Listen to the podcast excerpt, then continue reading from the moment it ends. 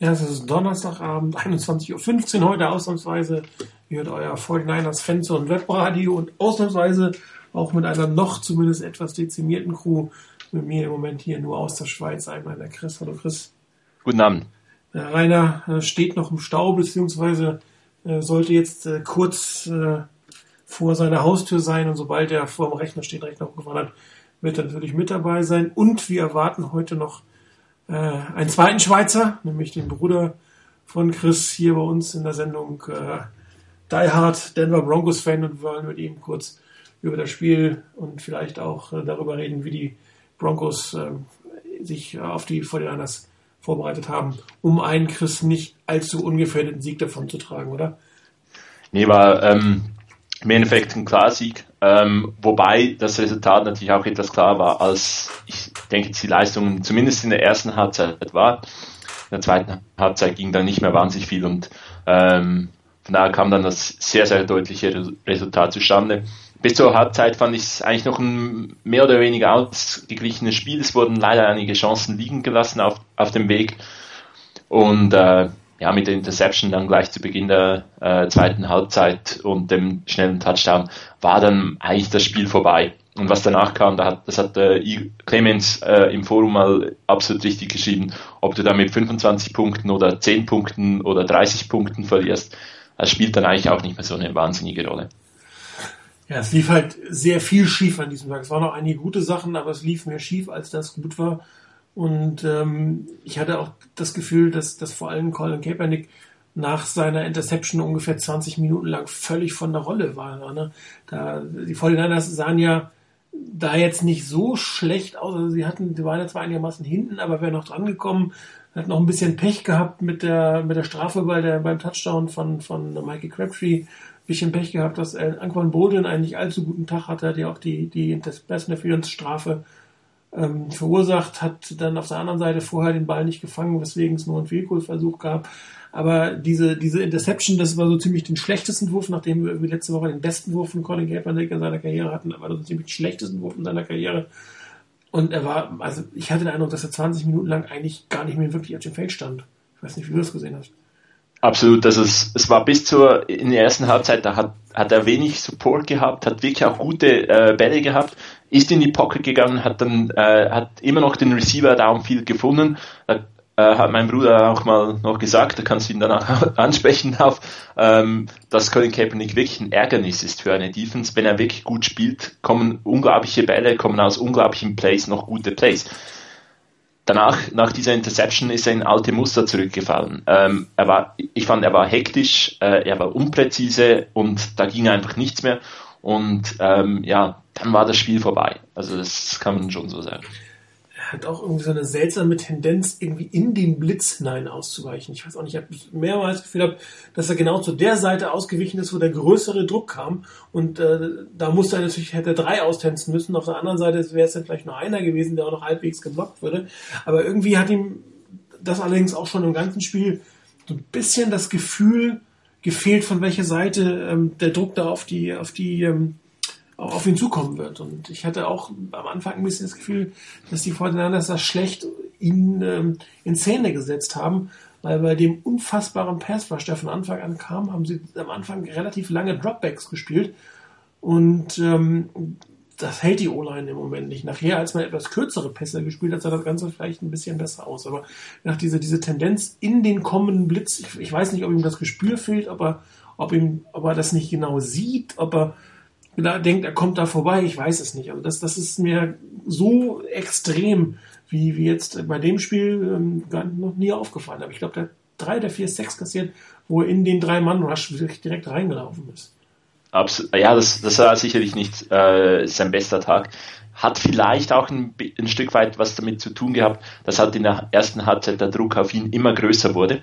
Ähm, dass er dann äh, eigentlich die Offense immer mehr selber äh, leiten musste und wenig von wenig Hilfe da äh, um ihn herum war. Und dass dann natürlich vielleicht äh, er mehr wollte als als ging nicht die Plays nahm die da waren sondern noch mehr äh, da machen wollte. Und irgendwie das Gespür nicht hatte und das muss man effektiv sagen Denver hat fantastisch gespielt. Also das muss man anerkennen die waren an diesem Tag einfach besser.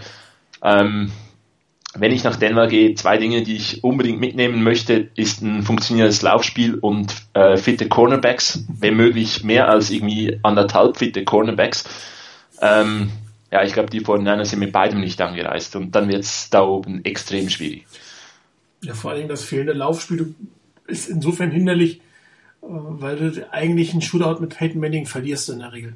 Also, genau, also die Niners haben es überhaupt nicht äh, zustande gebracht, die, das Tempo des Spiels zu diktieren. Das, ich ich habe es gesagt in der, in der Preview letzte Woche, das wird ganz entscheidend sein. Den, den Rhythmus des Spiels diktieren und dann die Punkte machen, die da sind. Dass Akers ein langes Field Goal ver verschießt, kann passieren, sollte halt nicht gegen Denver. Dass Ancon Bold in einen Touchdown-Pass droppt, kann passieren, sollte nicht gegen Denver passieren ähm, dass man danach wirklich auch noch zwischendurch mal so Punkte liegen lässt. Ähm, wie, wie auch dann den Garbage Touchdown, wo man nochmals einen guten Drive hatte, sich nochmals so ein bisschen äh, etwas Selbstvertrauen erspielen hätte können. Ähm, da auch nicht äh, fähig oder war äh, den mit dem Touchdown ab, abzuschließen, hatte den Touchdown, wurde durch eine Strafe zurückgepfiffen. Also das ist äh, ja da, da kamen dann eben diese Fehler zusammen, die, die man sich in einem Spiel, wenn es in Richtung Shootout mit Peyton Manning geht, nicht leisten kann. Und weil ich denke am Ende auch gewisse, gewisse Touchdowns der, der Broncos waren dann zu einfach, äh, die, die Lauf-Touchdowns. Ob die Defense da dann wirklich noch so total daran glaub, geglaubt hat, ich habe da auch ein bisschen meine Zweifel. Ansonsten hätte, es waren so viele Miss-Tackles da, ähm, auch Fehler in, in, den, in der Coverage. Das, ja, dann kommt es am Ende halt so raus. Ich frage mich halt, ob die 49ers von Anfang an sehr stark aufs Passspiel gesetzt haben ähm, oder ob sie vielleicht auch so notgedrungen nach dem Motto, wir werden Peyton Manning nicht halten, also werden wir die Punkte vorne brauchen oder ob man darauf reagiert hat, dass es am Anfang nicht so gut lief mit dem Laufspiel. Also meiner Meinung nach war es definitiv ein Fehler, so früh vom Laufspiel so, so, weit, so viel Abstand zu nehmen. Ich meine, wenn man das sich anguckt, es gab irgendwie 18 Running Plays, 46 Passing Plays. Und äh, das war nicht nur, als die 49ers schon äh, weit zurücklagen, sondern wo sie zu ein oder zwei Touchdowns hinten lagen. wenn du ein oder zwei Touchdowns hinten liegst, man hat es ja gesehen, man wäre fast sogar wieder dran gewesen. Und äh, warum man da jetzt mit so einem Gameplan ähm, reingegangen ist, das finde ich persönlich echt ähm, seltsam, muss man so ausdrücken. Ich schätze, was ist deine Einschätzung? War das ein so ein Zufall, der sich im Spiel quasi ergeben hat, nach dem Motto, oh, wir müssen irgendwie mehr Punkte machen, müssen laufen? Oder war es von Anfang an der Gameplan, äh, glaub, so wenig aufs Lauf zu setzen? Ein bisschen eine Mischung daraus. Ähm, ich glaube, man hatte wirklich das, äh, die Tendenz gehabt, mal mit dem Pass auch ins Spiel zu kommen, ein bisschen die Plays zu haben und dann halt schnell in den Rückstand geraten. Und äh, dass man dann nicht, eben, man hätte ja mit irgendwie ähm, 21 zu 14 in die Pause gehen können, hat einen schnellen äh, Stop gehabt. Wenn du dann Peyton Manning mal ein Stück an der Seitenlinie hast, weil du auch kreativ laufen kannst, weil du, weil du da die Yard, Yards holst, ähm, kann das Spiel dann auch wieder viel einfacher werden gegen Ende. Wenn du dann nicht eben so total unter Druck gesetzt wirst, dass es dann plötzlich unglaublich schnell äh, 28 zu 10 steht. Also wenn man da die Punkte macht, wenn man dann etwas mehr das, das Laufspiel forcieren kann, dann wäre das Spiel enger gewesen. Ähm, am Ende war es dann vermutlich auch etwas notgedrungen und dann hat auch nichts mehr funktioniert. Also nach, nach dem äh, vierten Touchdown von Manning, da ging nicht mehr, ging für einen Moment wirklich nicht mehr viel äh, in der Offense der Niners. Ja, vor allen Dingen, also Colin Kaepernick sah dann wirklich aus wie ein Rookie. Oder in seinem Rookie-Jahr, wie ich ihn mal äh, in, der Preseason gesehen hatte damals, ähm, wusste nicht, wo er hinwerfen sollte, wenn er geworfen hat, extrem unpräzise, fühlte sich gehetzt, hat sich überhaupt keine Zeit gelassen, hat ganz, ganz schlechte Entscheidungen getroffen. Das hat sich nachher wieder gefangen, so nach, nach fünf, sechs Minuten im vierten Viertel wurde er dann wieder deutlich ruhiger und präziser, aber anscheinend ist, ist diese eine Interception, vor Dingen, weil die irgendwie so richtig beschissen war, ihm doch in, sein, in seinen Kopf äh, gekommen. Und das ist, glaube ich, im Moment eines seiner größten Probleme, dass, dass sein Kopf nicht frei ist und Spiel nicht frei ist. Sowohl, also jetzt nicht nur, weil er, nicht, weil er schlecht spielt, sondern auch an sich, dass er manchmal sich selbst blockiert oder noch zu viel drüber nachdenkt. Ich weiß auch nicht, ob, ob, ob er zu viele Informationen prozessen muss, ähm, um vernünftig zu spielen, ob er einfach alles zu gut machen will, alles dreimal durchdenkt. Ich kann es mir irgendwie nicht so ganz erklären. Aber gerade in den Nacht der Deception hat man wirklich fast gesehen, wie er denkt auf dem Feld und wo er dann, dann extrem schlechte Entscheidungen trotz des vielen Denkens getroffen hat. Und irgendwann hat er sich dann wieder gefangen. Aber das ist natürlich viel, viel zu spät, äh, wenn du so weit zurückliegst. Und kann, und im Spiel gegen Denver kannst du dir eh keine Viertelstunde oder 20 Minuten Auszeit als Quarterback nehmen. Das, das funktioniert einfach nicht. Und ähm, ich habe auch den einen oder anderen Kommentar gelesen, ob man ihn nicht hätte früher austauschen müssen für Blaine Gabbard. Ähm, alleine wegen dieser Situation, weil er da so verunsichert war. Auf der anderen Seite ist das, glaube ich, Jim Harbour als ehemaliger Quarterback ähm, zieht eigentlich sein Starting Quarterback nicht Anfang des dritten Viertels auf das Spiel. Das ist, glaube ich, nicht seine, seine Sache. Und das, die Frage ist, ob es auch langfristig besser gewesen wäre. Ich meine, er hat sich ja wieder gefangen. Ähm, wer weiß, wie das sonst im nächsten Spiel gelaufen ist. Oder er hätte jetzt zwei Wochen drüber nachgedacht, so hat er zumindest das ein oder andere Play am Ende gemacht, was, was doch noch ähm, positive Yards hatte. Ja, ich, also ich, ich muss so sagen, ähm, die Kritik sollte jetzt nicht irgendwie äh, zu sehr auf diesen, auf dieser Viertelstunde basieren an Colin Kaepernick.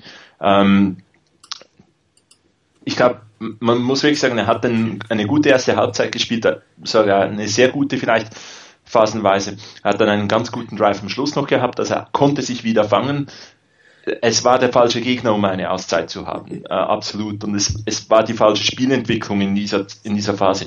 Man hätte da genau den Top Colin Kaepernick gebraucht. Der war dann nicht mehr auf dem Feld. Ähm, von daher, ich glaube, die Entwicklung jetzt auch über, mit den letzten zwei Spielen, wo er durchaus gut gespielt hat, jetzt da eine gute Halbzeit, muss man sicherlich im Hinterkopf behalten. Es ist nicht jetzt plötzlich wieder alles schlecht, was, was er macht. Und ähm, Harbour hat seiner Pressekonferenz dann gesagt, äh, dass er äh, halt noch an, auch noch an Comeback geglaubt hat, äh, so mirakulös das hätte sein müssen und da halt auch dann seinen Quarterback drin gelassen hat. Ähm, der Drive, den da, der dann wieder funktioniert hat, war dann war einfach zu langsam, äh, dass das irgendwie noch hätte klappen können.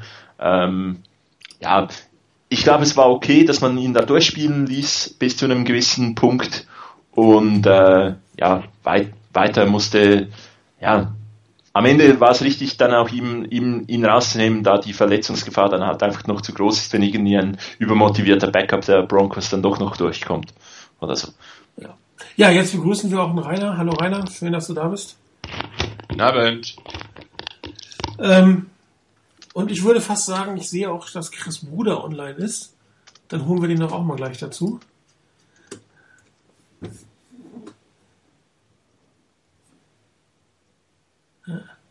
Jetzt sehe ich ihn nicht. Jetzt ist er da. Stefan, hallo? One second. Alles klar. Müssen wir gleich nochmal testen. Ähm, also Rainer, dann vielleicht von dir erstmal ähm, zumindest eine kurze Einschätzung zum Spiel, wie du es gesehen hast. Äh, eine verdiente Niederlage davon sind wir, glaube ich, einig. Ähm, deutlicher als es war oder haben die Vorteile wirklich diesen Unterschied schlechter gespielt? Ähm, verdiente Niederlage definitiv. Ähm, phasenweise haben die Niners auch so gespielt, dass sie eine Niederlage mit der in der Höhe verdient haben. Ähm, allerdings, es gab auch ein paar Situationen, wenn das ein bisschen anders läuft, dann, ich weiß nicht, ob die Niners dann gewinnen, das glaube ich eher nicht. Aber ähm, es wäre dann deutlich enger geworden. Da war die Situation beim ersten Touchdown der Broncos, als der Schiedsrichter, der ja angeblich Luft ist, ähm, die, den Niners Defender komplett aufhält.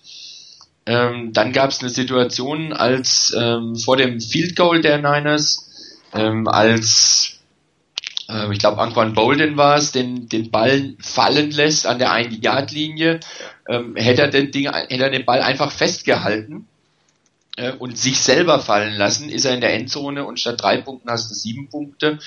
Ähm, das verschossene Field Goal das auch dabei war. Also da waren schon ein paar Situationen dabei, wo ich denke, da hätte das Ganze eine Ecke, eine ganze Ecke kürzer gehen können, äh, enger werden können. Ich glaube nicht, dass wirklich die Niners das Spiel am Schluss gewonnen hätten. Dazu waren dann meiner Meinung nach die Broncos einfach zu stark. Aber man hätte es wohl ein Stück weit besser unter Kontrolle halten können, bisschen enger halten können. Was mich gestört hat, war so ein bisschen auch, dass die, die Broncos, dass man es eben teilweise ein bisschen arg einfach gemacht hat. Ähm, allein nach der Halbzeit der erste Ballbesitz der Broncos, nach der, ich glaube, das war nach der Interception von Kaepernick, ja. ähm, ein Pass, 40 Yards, Touchdown, danke fürs Gespräch. Ähm, geh da Gut, durch, mach deinen Punkt und du bist bei, bei 13, 21 und, ähm, und so sind die Broncos auf 10, 28 weg. Und das, das war, glaube ich, auch der Punkt, wo dann das Spiel wirklich vorbei war.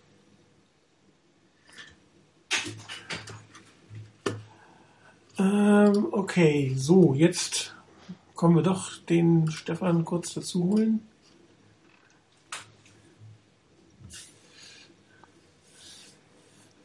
Ah, kommt er? Kommt er nicht? Kommt er? Hallo Stefan. Hallo. Wunderbar, schön, dass du dabei bist. Ja, Hessen, Schweiz 2 zu 2, würde ich sagen. Zunächst jo. mal schön, dass du dabei bist und Gratulation zum Sieg äh, am letzten Wochenende. Vielen Dank. Habe ich viel dazu beigetragen, aber vielen Dank. Ja, wir tragen auch nie was dazu bei und kriegen nur das Lob fürs Webradio. Ja, ja, ja, ja ich kenne das, ich kenne das. Ja. Vielleicht mal nee, von, von, also, deiner, von, von, deiner Seite aus eine Einschätzung, wie hast du das Spiel gesehen? Ähm, Broncos natürlich verdient gewonnen, vielleicht den 1-2 zu hoch oder waren sie wirklich die 20 Punkte besser, 25? Äh, ja, also nee, zu, zuerst mal will ich einfach kurz sagen, dass ich habe hier ja eine offizielle Einladung gekriegt zum, zur Webradiosendung zur Niederlage der Denver Broncos und ich wollte einfach kurz fragen, ob ich da jetzt richtig bin. Das müsstest du, glaube ich, familienintern äh, diskutieren. ja, nee, also ähm, also es ist halt, es ist halt so, man hat schon gemerkt, dass die Niners ein bisschen äh, äh, äh dezimiert waren. Ähm, insofern denke ich mal, die, die 20 Punkte, die gehen schon in Ordnung. Natürlich, wenn die, wenn die Niners voll, voll, äh, also nicht so viele Verletzte gehabt hätten, vor allem in der Offensive Line und, und in der Defense, dann wäre es vielleicht schon ein bisschen knapper geworden. Aber wie ich meinem Bruder schon erklärt habe, wäre das Resultat, also das Endergebnis wäre nicht anders gewesen. Also von daher. du meinst das Einspruch. Denied. ähm, im Vorfeld, äh, wie war denn, ich weiß nicht, wie weit du dich noch mit anderen Broncos-Fans ähm, da auseinandersetzt, wie war denn die, die Sicht der, der Broncos auf die 49ers? Äh, ist man da von dem Sieg ausgegangen von vornherein? Also ja, ich, ich habe nicht so viel ähm, also mit anderen Bronco-Fans und so ähm, zu tun oder, oder Kontakt. Aber ähm, also was ich einfach so gelesen habe auf dem, auf dem Ding, war schon grundsätzlich, dass ja, das ist auch vor allem im Hinblick drauf, dass, dass die halbe Defense da äh, äh, verletzt war, war eigentlich schon, also war für uns ziemlich klar, dass wir da ähm, eigentlich äh, gewinnen werden. Aber bei uns ging es vielmehr darum, dass Peyton Manning den, äh, den Rekord äh, einstellen wird. Das heißt, äh, du hättest auch die Niederlage akzeptiert, solange er die drei Nee, Quatsch, natürlich nicht. Natürlich nicht. ja, aber ich meine, für uns war es eh gegeben, dass wir gewinnen. Also von daher ähm, ging es nur um den, ging's nur um den Re äh, Rekord, oder? Also mehr in dem Stil. Okay, also gesundes Selbstbewusstsein der Broncos-Fans würde ich das jetzt mal Natürlich, nat also ich meine, gut, muss schon sagen, also ich meine, wir haben auch das Team, um, um selbstbewusst zu sein, oder? Also, es ist sehr gut bestückt. Was waren für dich die Schlüssel des Erfolges im Endeffekt? Nur die Verletzten oder? Ähm, also ich, ich, ich persönlich habe von, also vor dem Spiel grundsätzlich gesagt, wenn die, wenn die Niners ihr, ihr Run Game aufziehen können, dann wird's, dann wird's eng. Ähm, weil, also, weil die Run Defense der Broncos ist relativ gut und das Running Game der, der Niners ist, äh, ist, ist ziemlich äh, top, top of the league. Und ähm, von daher äh, äh, äh, war es für mich klar, dass, dass also es geht vor allem vor allem da, weil sagen wir mal in der Defense die Broncos spielen einfach immer sehr, sehr gute Defense, wenn sie mit der Führung spielen, weil wir haben einfach Von Miller und DeMarcus Ware und die sind, also ich meine, wenn die, wenn die dann losgelassen werden, dann, dann, dann, dann geht's ab. Und, und darum ist es einfach, wenn, wenn man gegen die Broncos in Rückstand gerät, dann, dann ist es immer sehr, sehr schwierig. Oder, und wenn man die, die, äh, äh, wenn man die, die Clock nicht äh, unter Kontrolle hat. Also zum Beispiel letzte, letzte Saison haben das die, die Chargers haben das ja sehr gut gemacht gegen, gegen die Broncos, auch in Denver. Und dann hat es ja auch gereicht. Oder? Und ja, von daher, von daher, was, was für mich an für sich klar eben ist, ist halt, äh, das Running Game war, ist an für sich der, der Schlüssel. Und, und dann, dann hat das halt nicht, äh, dann, dann kam das nicht so auf und dann gingen die Broncos in Führung und dann hat es ungefähr tiptop nach Plan funktioniert. Für uns jetzt, oder? Wunderbar. Ähm, was glaubst du, wie es für die Broncos weitergeht? Wie, wie ist so Chancen, äh, auf einen Repeat für, in den Super Bowl zu kommen und dann vielleicht auch zu gewinnen? Ist das ja, Team stärker also, als letztes mal, Jahr? Sorry? Ist das Team stärker als letztes Jahr? Ja. Und zwar, und zwar, und, und, ist, äh, und man sieht es ganz gut in den ersten vier Spielen, weil ähm, äh, äh, äh, die, die, ich meine, die Broncos haben gewonnen, obwohl Peyton Manning nicht so ähm, sagen wir, genial gesp äh, gespielt hat, wie sagen wir letztes Jahr in den ersten vier Spielen. Oder es war, es war vor allem, also es war die Defense, die jedes Spiel besser wurde und die die Broncos auch in, in, in, in, in, in äh, im, im Spiel gehalten hat. Und irgendwann hat es dann doch geklappt, das also bei einem gewissen Team, das wir beide nicht mögen, ähm, aber oder respektive alle nicht mögen, ja. Äh, ähm, da hat es knapp nicht gereicht. Aber ähm, sonst, sonst grundsätzlich war, war die Defense vor allem einfach viel, viel besser. Oder? Was, was ich noch interessant werden, also ich habe mir ja noch ein bisschen was überlegt, was, was, was äh, ich da noch beitragen könnte, aber ähm, zum Beispiel, ich, ich denke mal, die Situation der Niners jetzt im Moment ist, ist sehr, sehr ähnlich zu, zur Situation, die die Broncos hatten, so ab Spiel 10, 11 letzte Saison. Weil da war auch unsere halbe Defense war da schon verletzt. Also Von Miller war draußen, äh, Chris Harris ähm, und so weiter und so fort. Also äh, relativ viele und Offensive Line, ähm, Ryan Clady war weg. Und dann, dann hat man einfach gemerkt, also dann hing einfach extrem viel davon ab, ähm, wie äh, gewisse Elemente eben so, so Demarius Thomas und, und, ähm, und, und Peyton Manning und, und Notion Marino spielen, oder? Und, und die waren, die, die mussten dann perfekt spielen, damit alle diese Defizite da nicht äh, keine, keine negative Auswirkung hatten. Das hat auch tiptop funktioniert bis eben zum Super Bowl gegen das, dieses andere Team da. das komische. Das ja. ist das komische, unfreundliche. genau. Ja. Chris Reinhardt, noch eine Frage. Okay. Ja, ähm, Zweimal Holding bei den Touchdowns, deine Meinung? Jawohl. ich will's on record. ja, nee, das war kein Holding. Also, ähm, bei, beim zweiten, also bei, bei der zweiten Holding-Situation, die du mir geschildert hast, da, da gab es einen Pull auf, auf äh, also das, das, das Jersey wurde gepullt.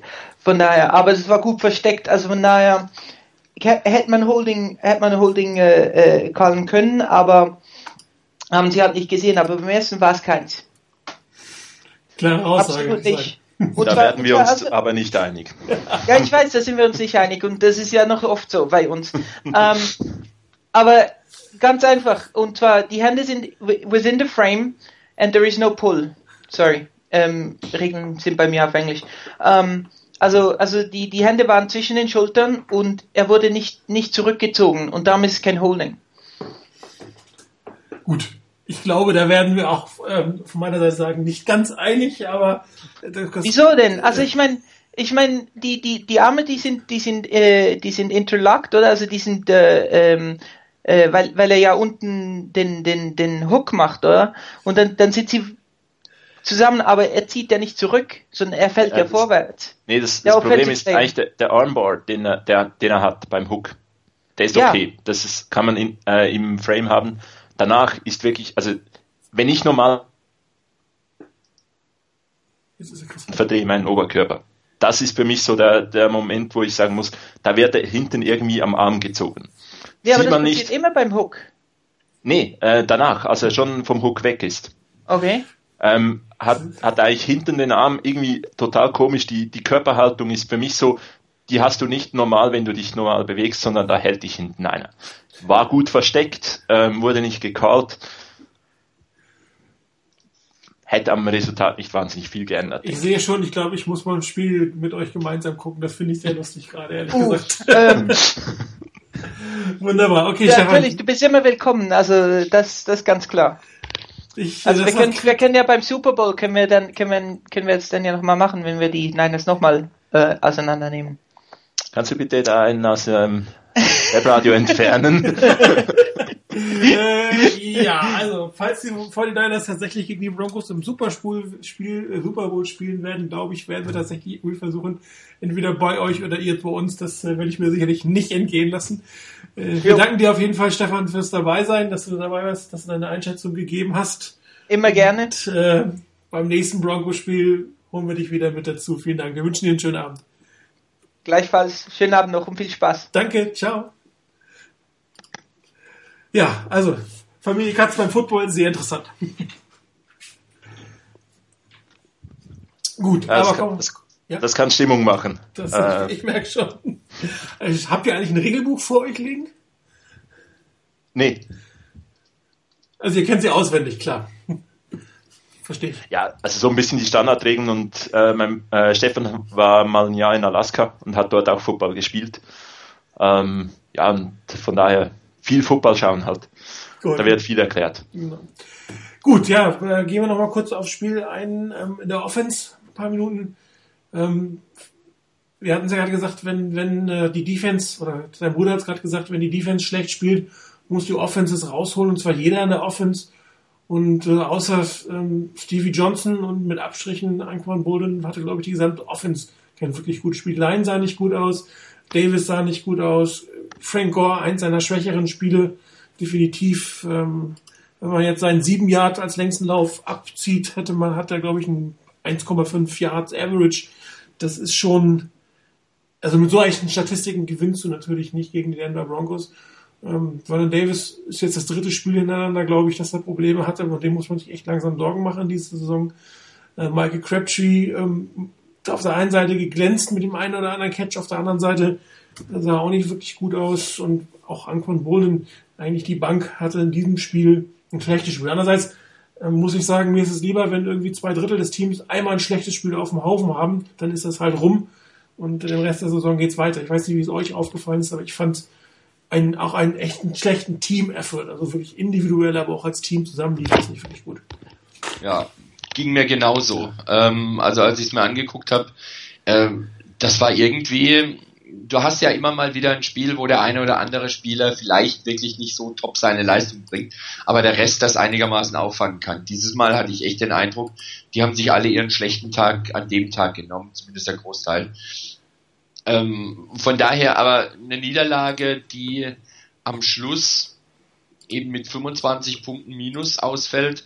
Ich habe es schon letzte Woche gesagt. Also wenn du gegen die Broncos verlierst, dann ist es eins von den Spielen, wo man sagt, okay, bei den Broncos, da kannst du auch mal verlieren. Es wäre ein Big Point, wenn du gewinnst, aber da kannst du verlieren. Mir ist es auch lieber, die Niners verlieren einmal mit 25 Punkten als fünfmal mit fünf Punkten. Ähm, wenn sie die nächsten Spiele wieder gewinnen, ist das okay. Und ganz daneben ähm, auch noch was anderes. Das ist eine Niederlage gegen ein AFC-Team. Das ist kein NFC-Team, wo es beim Tiebreaker eng werden könnte erstmal oder früher eng wird. Das ist kein Team aus der eigenen Division. Ähm, das schon gar nicht. Also von daher, das ist eine Niederlage, die sicherlich nicht toll war, wo auch die Leistung nicht toll war und wo ich sehr, sehr hoffe, dass über die Bye Week hinweg die Niners ein bisschen gesünder werden ähm, und dann wieder wieder angreifen zu können, um wieder besser spielen zu können, auch wieder Siege einfahren zu können. Ähm, also von daher eher ein Spiel nach dem Motto ähm, vergessen, was da das Ergebnis war und wirklich dran arbeiten, dass die Schwächen ausgemerzt werden. Gerade auch bei ähm, bei Vernon Davis ist mir das aufgefallen. Der hat den einen oder anderen Ball fallen lassen, den er sonst traumhaft sicher fängt. Bei Bolden habe ich es vorhin schon angesprochen. Da waren einfach einige Sachen dabei, die waren echt nicht gut. Ähm, von daher vielleicht okay, dass wenn schon, dass die Spieler sich auf einmal einen schlechten Tag nehmen oder ein Großteil auf einmal einen schlechten Tag nimmt. Wenn sie dann in den nächsten Spielen wieder ordentlich spielen, dann, naja, dann war es ein Ausrutscher. Ähm, ja, hoffen wir mal drauf. Ja, es, im, im ganzen Spiel fehlten halt die notwendigen Ex, äh, Exploit äh, Sunday Night National Televised Game, ähm, wo durchaus auch schon mal Spieler über sich hinaus wächst ähm, auf dieser Bühne und die, äh, das hat absolut gefehlt. Also es war kein Spieler da, der von dem man jetzt wirklich sagen muss, der hat ein wirklich super Spiel abgeliefert. Ich glaube, da, da war durchs Band, waren eben die kleinen Fehler. Vernon Davis noch nicht im Spielrhythmus nach der Verletzung. Ähm, lässt einen wunderbar geworfenen Ball fallen. Äh, Anquan Bolden normalerweise ein Schweizer Uhrwerk, ähm, was Bälle fangen angeht, ähm, lässt einen sehr entscheidenden Pass fallen, um danach wieder irgendwie zwei absolut top zu fangen. Also ja, es, es fehlte so, dass die, die wahnsinns gute Leistung, die es in diesem Spiel genau gebraucht hätte. Was auf der anderen Seite wieder geklappt hat, diesmal waren die Slats von, von Colin Kaepernick. Das ist wirklich total seltsam. Wir machen echt ziemlich durchwachsenes Spiel. Und die Pässe, die er sonst nicht hinkriegt, die kriegt er dann in diesem Spiel hin. Also es war schon so ein bisschen, ein bisschen zum Verrücktwerden. Aber ähm, Rainer, du hast gesagt, es ist kein Must-Win gewesen. In Denver kann man durchaus verlieren. Und äh, die äh, Seahawks haben uns ja den Gefallen getan, äh, auch gegen die Rams äh, nochmal ein Spiel abzugeben. Und äh, was auf unserer Habenseite ist, wir haben gegen die Eagles und gegen die Cowboys gewonnen, gegen die die Arizona Cardinals jetzt erstmal gewinnen müssen. Äh, ich glaube, wir haben zur rechten Zeit gegen die beiden Teams gespielt. Ich weiß nicht, ob wir sie jetzt schlagen würden. Und ähm, das heißt, in der NFC West ist sicherlich noch nicht alles verloren. Andererseits, äh, viel Raum für, für Fehler ist nicht mehr da, ne? weil ähm, vermutlich wird es tatsächlich nur der erste werden dieses Mal. Oder man muss einen guten Tiebreaker haben. Aber wir haben zum Beispiel den Tiebreaker gegen die den direkten Tiebreaker gegen die, die North haben wir gegen die Bears, die wahrscheinlich nicht ins äh, äh, in die in die Playoffs kommen werden. Wir hätten wahrscheinlich gegen die East und die South äh, wird wahrscheinlich auch nur ein Team dieses Jahr in den Playoffs spielen. Aber viel, viel Raum ist im Endeffekt nicht mehr da für die 49ers und äh, stehen ja noch zwei Spiele gegen Seattle an und auch das Heimspiel gegen die Cardinals ist natürlich noch nicht gewonnen. Der Rest muss man sagen, sollte jetzt eigentlich, gerade so wie die Saints spielen, machbar sein. Und ähm, dementsprechend nicht so allzu dramatisch die Niederlage, auch wenn man sicherlich mit einem Sieg hier was für Selbstbewusstsein hätte machen können. Gut, kann ich sagen. Ja, gerade weil es eben auch in die Bye Week geht. Ähm, wenn du mit dem Sieg in die Bye Week gehst, das ist schon mal eine ganz andere Hausnummer. Ähm, jetzt erstens mal mit der Niederlage, dann die Geschichte, dass da natürlich in allen Sendungen rauf und runter der Touchdown-Rekord von Peyton Manning kommt. Ähm, das ist alles so etwas, was nicht so ganz toll ist. Also das sollte einen nicht unbedingt runterziehen, aber so richtig toll, also drüber freuen oder sagen, oh schön, dass ich da auch dabei war, das wird sicherlich keiner sagen. Ähm, von daher, ein Sieg vor der Bye Week ist immer gut. Ähm, eine Niederlage vor der Bye Week hat hoffentlich auch ihre guten Seiten, dass die Spieler, wenn sie jetzt ein bisschen drüber nachdenken und ohne Training dann eben erstmal sind, vielleicht ein bisschen drüber nachdenken, was sie da abgeliefert haben, die Pause dann auch nutzen, um wieder neu sich zu motivieren, neu anzugreifen dann auch und dann zu sagen, so, und jetzt in der zweiten Hälfte der Saison sozusagen für uns, also nach der Bye Week, da zeigen wir es allen, dass das, was wir vor der Bye Week geliefert haben, eher ein Ausrutscher war und dass wir das Ganze deutlich besser können. Ich, dem, es, es gab dann auf dem Board ein bisschen auch so eine Stimmung, okay, das mit dieser Niederlage ist jetzt vorbei. Also äh, ich glaube, auf die Packers, die momentan in Nummer 6 haben wir ein Spiel Rückstand. Ähm, wenn mir irgendwer gesagt hätte, dass die äh, Seahawks in St. Louis gegen ein Team verlieren, das eine Woche zuvor zwei gute Drives hatte und ansonsten nichts zeigte, ähm, ich hätte viel, also wenn, wenn mir das einer garantiert hätte, hätte man wirklich viel Geld darauf gesetzt. Ich hätte es ohne eine Garantie nicht gemacht. Ähm, von daher, es können noch äh, Niederlagen kommen für uns, aber auch für die Gegner. Und von daher, ähm, ja, das war jetzt nicht, das ist sicherlich nicht die Niederlage, die uns, ähm, die uns die Saison äh, kaputt macht. Das waren eher dann die noch dümmeren Niederlagen am Anfang der Saison. Definitiv. Ähm, also von daher, jetzt einfach mal die, die Bye Week kommt zu einem guten Moment, äh, kann man sich ein bisschen erholen, kommen vielleicht ein paar Spieler zurück, ähm, gibt so ein bisschen die kleinen Blessuren, die, die da auskuriert werden können und dann kommt, kommen Gegner, mit denen man sich durchaus äh, wieder in Tritt finden, wieder in Tritt finden kann. Aber kein Spiel ist einfach äh, im, im, im Schedule. Ähm, das wird, äh, es wird weiterhin so sein, dass das immer die gute Leistung braucht, weil eben man kann dann auch in St., äh, gegen St. Louis verlieren. Äh, das haben die Seahawks glücklicherweise gezeigt. Yeah, that's why they play the game. Und äh, das macht das Spiel auch aus wenn du schon am Anfang der Saison weißt, dass drei Teams der NFC West in die Playoffs kommen, musst du ja gar nicht weiterspielen. Du musst, kannst ja nicht mit den Playoffs anfangen. Das äh, ist immer wieder spannend und äh, auch nur weil du ein, gegen ein Team deutlich verloren hast, heißt ja nicht, dass du, wenn du es nochmal auf sie triffst, das wieder tust äh, oder nicht andere Spiele gewinnen kannst. Andererseits ist es, kommen wir mal auf der anderen Seite des Balles bei den 49ers natürlich in der Defense schon eine Extremsituation, die du eigentlich als Team sehr schwer überkommen kannst. Also da brauchst du schon wirklich einen Peyton Manning in Topform und einige Offenspieler in Topform, um da immer die Punkte hinzulegen. Und wenn man sich überlegt, wer bei den 49ers in der Defense alles fehlt, äh, inklusive jetzt auch noch im defensiven Backfield, ähm, kann man eigentlich gar nicht so viel auf die Defense schwänzen, die allerdings kein wirklich gutes Spiel hat. Also es war eigentlich kaum jemand da, der Normalform erreicht meiner Meinung nach. dass das gegen den Pass, äh, gegen den Lauf sah man sehr, sehr schlecht aus. Ich habe auch irgendwo gelesen, dass man sehr vereinfachte Pass-Defense-Schemen hatte, aufgrund des Personals, was da war, was natürlich bei gegen Peyton Manning der absolute Tod ist. Aber es gab auch extrem viele individuelle Fehler, ähnlich wie eine Offense, schlechte Tackles, ähm, auch ein merkwürdiger Gameplan, also Peyton Manning mit drei Mann anzugehen, das ist eigentlich keine gute Strategie.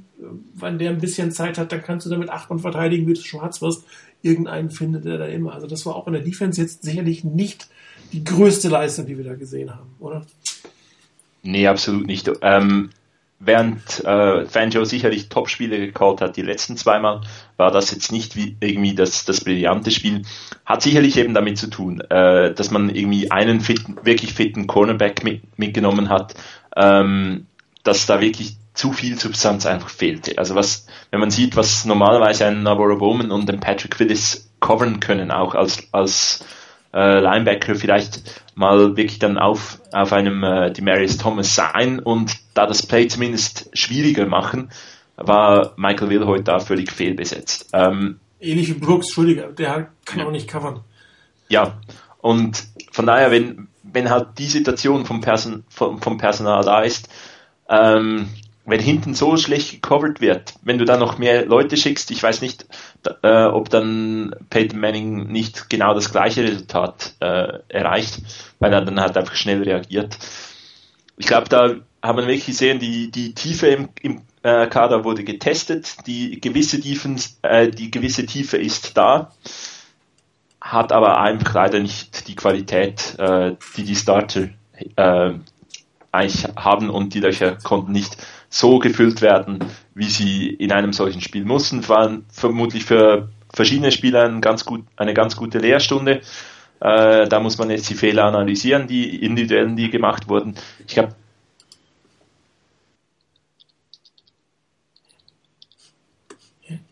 Jetzt ist er weg. Hm? Jetzt ist ja, er weg. Ich höre ihn auch nicht mehr. Chris?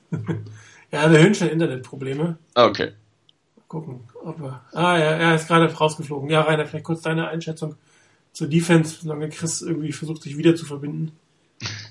Ähm, ja, Thema Defense ist halt äh, im Moment wirklich ein sehr kritisches Thema. Die ganzen Probleme, die du hast mit Verletzten, mit gesperrten Spielern, äh, wenn du dir anguckst, drei All-Pro-Linebacker, die nicht da sind. Das kann kein Team komplett kompensiert. Das geht nicht.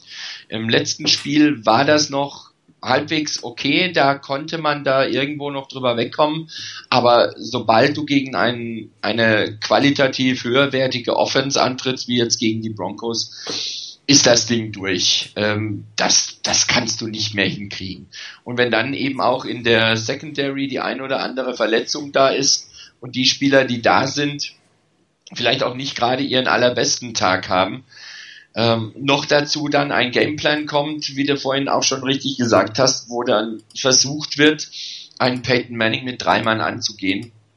Ähm, da kann nicht so wahnsinnig viel dabei rumkommen. Ähm, ich glaube zwar nicht, dass die Niners nach dem Motto gespielt haben, wir gewinnen eh nicht, deshalb zeigen wir wenig und probieren ganz wenig ähm, und lassen das halt so irgendwie dahin laufen. Das kann ich mir beim besten Willen nicht vorstellen. Auf der anderen Seite gerade die, die Zwänge, denen man unterliegt, wenn man relativ viele neue Spieler einbauen muss, dass man eben nicht so komplexe Defense-Schemen spielen kann, führt natürlich auch locker dazu, dass ein, ein Quarterback wie Peyton Manning das relativ schnell raus hat und weiß, wo die Schwächen sind und die natürlich dann auch gnadenlos ausnutzen kann. Mhm. Also von daher, ähm, die Defense hat sicherlich ihre Probleme und ähm, insgesamt sind die Niners sowieso dieses Jahr nicht gerade von schwereren Verletzungen verschont. Ähm, da sollte zum Beispiel auch nicht mehr viel kommen in der Richtung, weil dann sieht das Ganze richtig übel aus. Ja, äh, man hat auch gesehen, Chris Borland sicherlich kein schlechtes Spiel gespielt, aber ähm, er hat, hat dann in einer oder anderen Situation nicht wirklich gut ausgesehen und man merkte dann doch an, dass er Rookie gewesen ist. Michael Will heute kann natürlich auch äh, kein vollwertiger Ersatz sein. Das ist eine besondere Situation, glaube ich, die, die du als Team ausgesetzt bist. Ähm, und ich glaube, es gibt auch irgendwie kein, kein Gegenmittel. Du brauchst einfach ein bisschen Glück äh, in dem Moment. Der eine oder andere muss auf jeden Offense über sich hinauswachsen. Ist aber auch schwierig mit dem Line-Up, was du da hast. Und wenn dir dann auch noch irgendwie die Cornerbacks wegbrechen, ähm, kannst du natürlich auch genau das oder musst das tun, was du gegen Peyton Manning nicht tun. Ja. Du solltest nämlich einfach spielen. Und einfach spielen kannst du gegen viele andere, aber nicht gegen ihn im defensiven ja. Spiel. Ne? Ja, und ein Punkt ist, ist, denke ich, auch der, Michael Wilhoit hat mir diese Saison eigentlich gar nicht so schlecht gefallen. Aber vielleicht ist das einfach auch der Punkt, dass er neben Patrick Willis spielt. Und dass der natürlich auch einiges, einiges auf sich nehmen kann. Und wenn du dann aber einen Patrick Willis auch nicht mehr hast als, als Mittellinebacker, dann wird's richtig eng. Weil dann ist auch keiner, an dem du dich da hochziehen kannst. Da ist dann keiner da, der, der wirklich der Leader ist und, und der auch einiges wegnimmt, beziehungsweise so viel Raum auch, auch covern kann, dass du wieder ein einfacherer Spieler hast, der äh, einfacher Spiel hast, der auch Gegner beschäftigen, Blocker, gegnerische Blocker beschäftigen kann, sodass du bessere Möglichkeiten hast. Der fehlt einfach. Und wenn der einzig Verbliebene aus der aus dieser ähm, aus der Reihe mit diesen glorreichen vier Linebackern ne, ähm, Ahmad Brooks ist, der diese Saison nun weiß Gott nicht seine beste Saison spielt. Ja, dann passieren solche Dinge wie zum Beispiel am letzten Wochenende gegen die Broncos. Ja, Chris, du bist irgendwie plötzlich mittendrin weg gewesen. Wir haben dich dann nicht mehr gehört. Ja. Geht schon wieder los. Ja, jetzt, jetzt soll es wieder gehen. Hallo? Ja, jetzt höre ich ja. ja. Okay. Wunderbar. Dann darfst du vielleicht deinen Gedanken von vorhin zu Ende bringen. Von vorhin zu Ende bringen. Ja, ähm, ich weiß gar nicht mehr, was ich alles gesagt habe. Ähm, ich glaube, es geht einfach darum, äh, wenn natürlich so viel Qualität fehlt und ich am Ende habt ihr es auch angesprochen, wenn drei Viertel vom Herz der Defense fehlt, äh, noch die Cornerbacks äh, verletzt sind. Eben, gegen einen Peyton Manning wird es dann extrem schwer, schwer, wenn nicht dann einzelne Spieler wirklich über sich hinauswachsen. Und das hat auch hat sowohl in der Offense gefehlt, hat in der Defense gefehlt. Ähm, auch Special Teams, ähm, es war jetzt nicht in, irgendwie ein Spiel, wo dann plötzlich Bruce den, den einen oder anderen äh, Super Return hingekriegt hat. Also es ist einfach so ein Spiel, wenn du so dezimiert nach Denver gehst, dann machst du entweder individuell unglaublich gute Leistungen oder ein schlechtes Spiel der Broncos. Kann beides nicht. Das ist richtig. Ja, ich glaube, das soll es auch gewesen sein zum Broncos-Spiel. Überanalysieren müssen wir es definitiv nicht. Ähm, kein gutes Spiel mit einem dezimierten Team, das kann es am Ende des Tages nicht gewinnen. Und ähm, die Frage ist, und wir werden sie nie beantworten können, ob die Fortinanders in Vollbesetzung dieses Spiel hätten gewinnen können. Wahrscheinlich hätten sie es ein bisschen enger gehalten, ob es ein Sieg hinterher rausgesprungen wäre, weiß man immer noch nicht. Ähm, da, da so perfekt wie die Broncos gespielt haben, ist auch schwierig geworden. Also muss man jetzt nicht irgendwie zu, zu sehr der Chance nach, nachtrauern. Ja, wobei die 49ers ja gerade im ersten Drive in der Defense immer sehr, sehr schlecht spielen. Das war auch in diesem Fall Fall. Wenn du vielleicht mit Vollbesitz deiner Kräfte bist, gelingt es dir vielleicht nicht gleich wieder 7-0 in den Rückstand zu geraten und könntest er dann eigentlich. Aber es ist alles viel Wenn und Aber konjunktiv, wissen wir alles nicht. Ähm, Niederlage ist in den Büchern, da wird sie auch nicht wieder rausgehen. Und die 49ers haben jetzt äh, eine Woche Ruhe um hoffentlich dann mit neuen Kräften und vielleicht dem einen oder anderen ähm, wieder genesenen oder vollständig genesenen Spieler äh, gegen die Rams zu spielen. Ähm, Gott sei Dank, dass es die Rams sind, glaube ich. Das heißt, man hat jetzt noch mal einmal ein Team, ähm, was man gut kennt, äh, wo man sich in Ruhe darauf vorbereiten kann und wo man vielleicht sogar die ein oder andere Ausfall noch mal verkraften kann, bevor es dann, bevor es dann weitergeht. Ähm, es ist Bye Week. Die von Niners haben in letzter Zeit oft so um die Mitte der Saison ihre Bye Week. Passt ganz gut, auch dieses Jahr wieder. Äh, das heißt, für uns äh, sind es jetzt zwei, zwei Themen. Eine machen wir dieses, machen wir heute. Äh, ein kurzer Blick, ähm, also ein Rückblick auf die, auf die bisherige Halbzeitbilanz.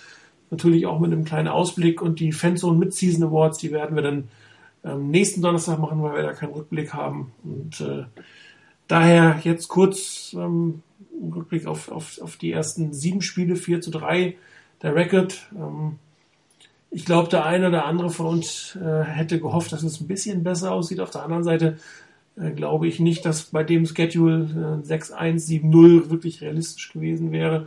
Selbst im Vollbesitz der Kräfte.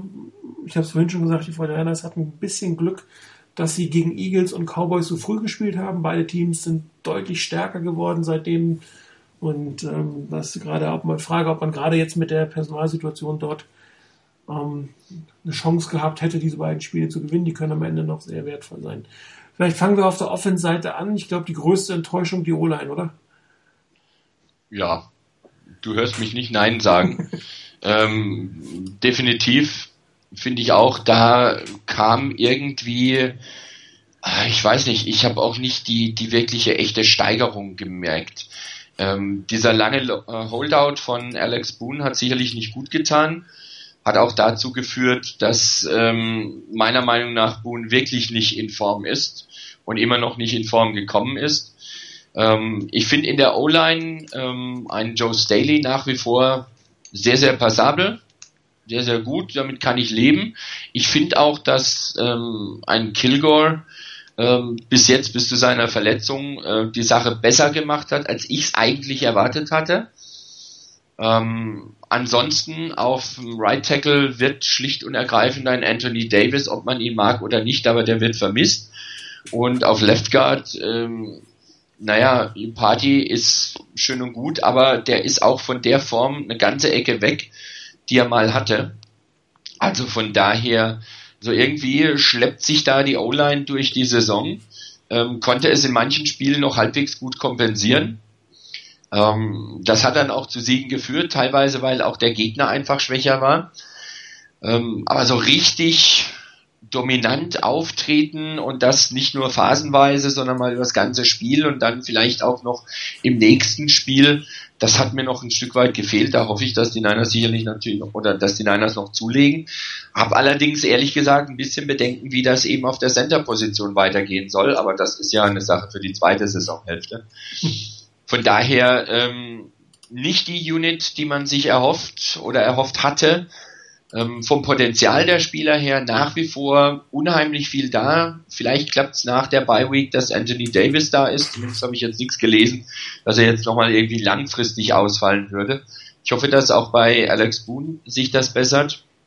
Aber man merkt einfach auch in der O-Line, dass der eine eben fehlt, der andere lange in der Vorbereitung gefehlt hat und der nächste einfach in einem Formtief ist und die, die hinten dran stehen, konnten allerhöchstens phasenweise ein Stück weit die, die Stammkräfte ersetzen. Ähm, das ist sicherlich eine relativ große Baustelle oder war eine große Baustelle in der ersten Hälfte der Saison, in den ersten sieben Spielen jetzt. Ja, es hat schon so, ähm, die O-Line wächst mit der Basis muss zusammenwachsen und ähm, das, die Abstimmung muss funktionieren. Und da wird es sehr viel helfen, mal irgendwie zwei, drei Spiele in der gleichen Besetzung durchspielen können. Ähm, und das hat einfach irgendwie nie geklappt. Das war ähm, mal der verletzt, mal war der verletzt, der hat einen Holdout gemacht.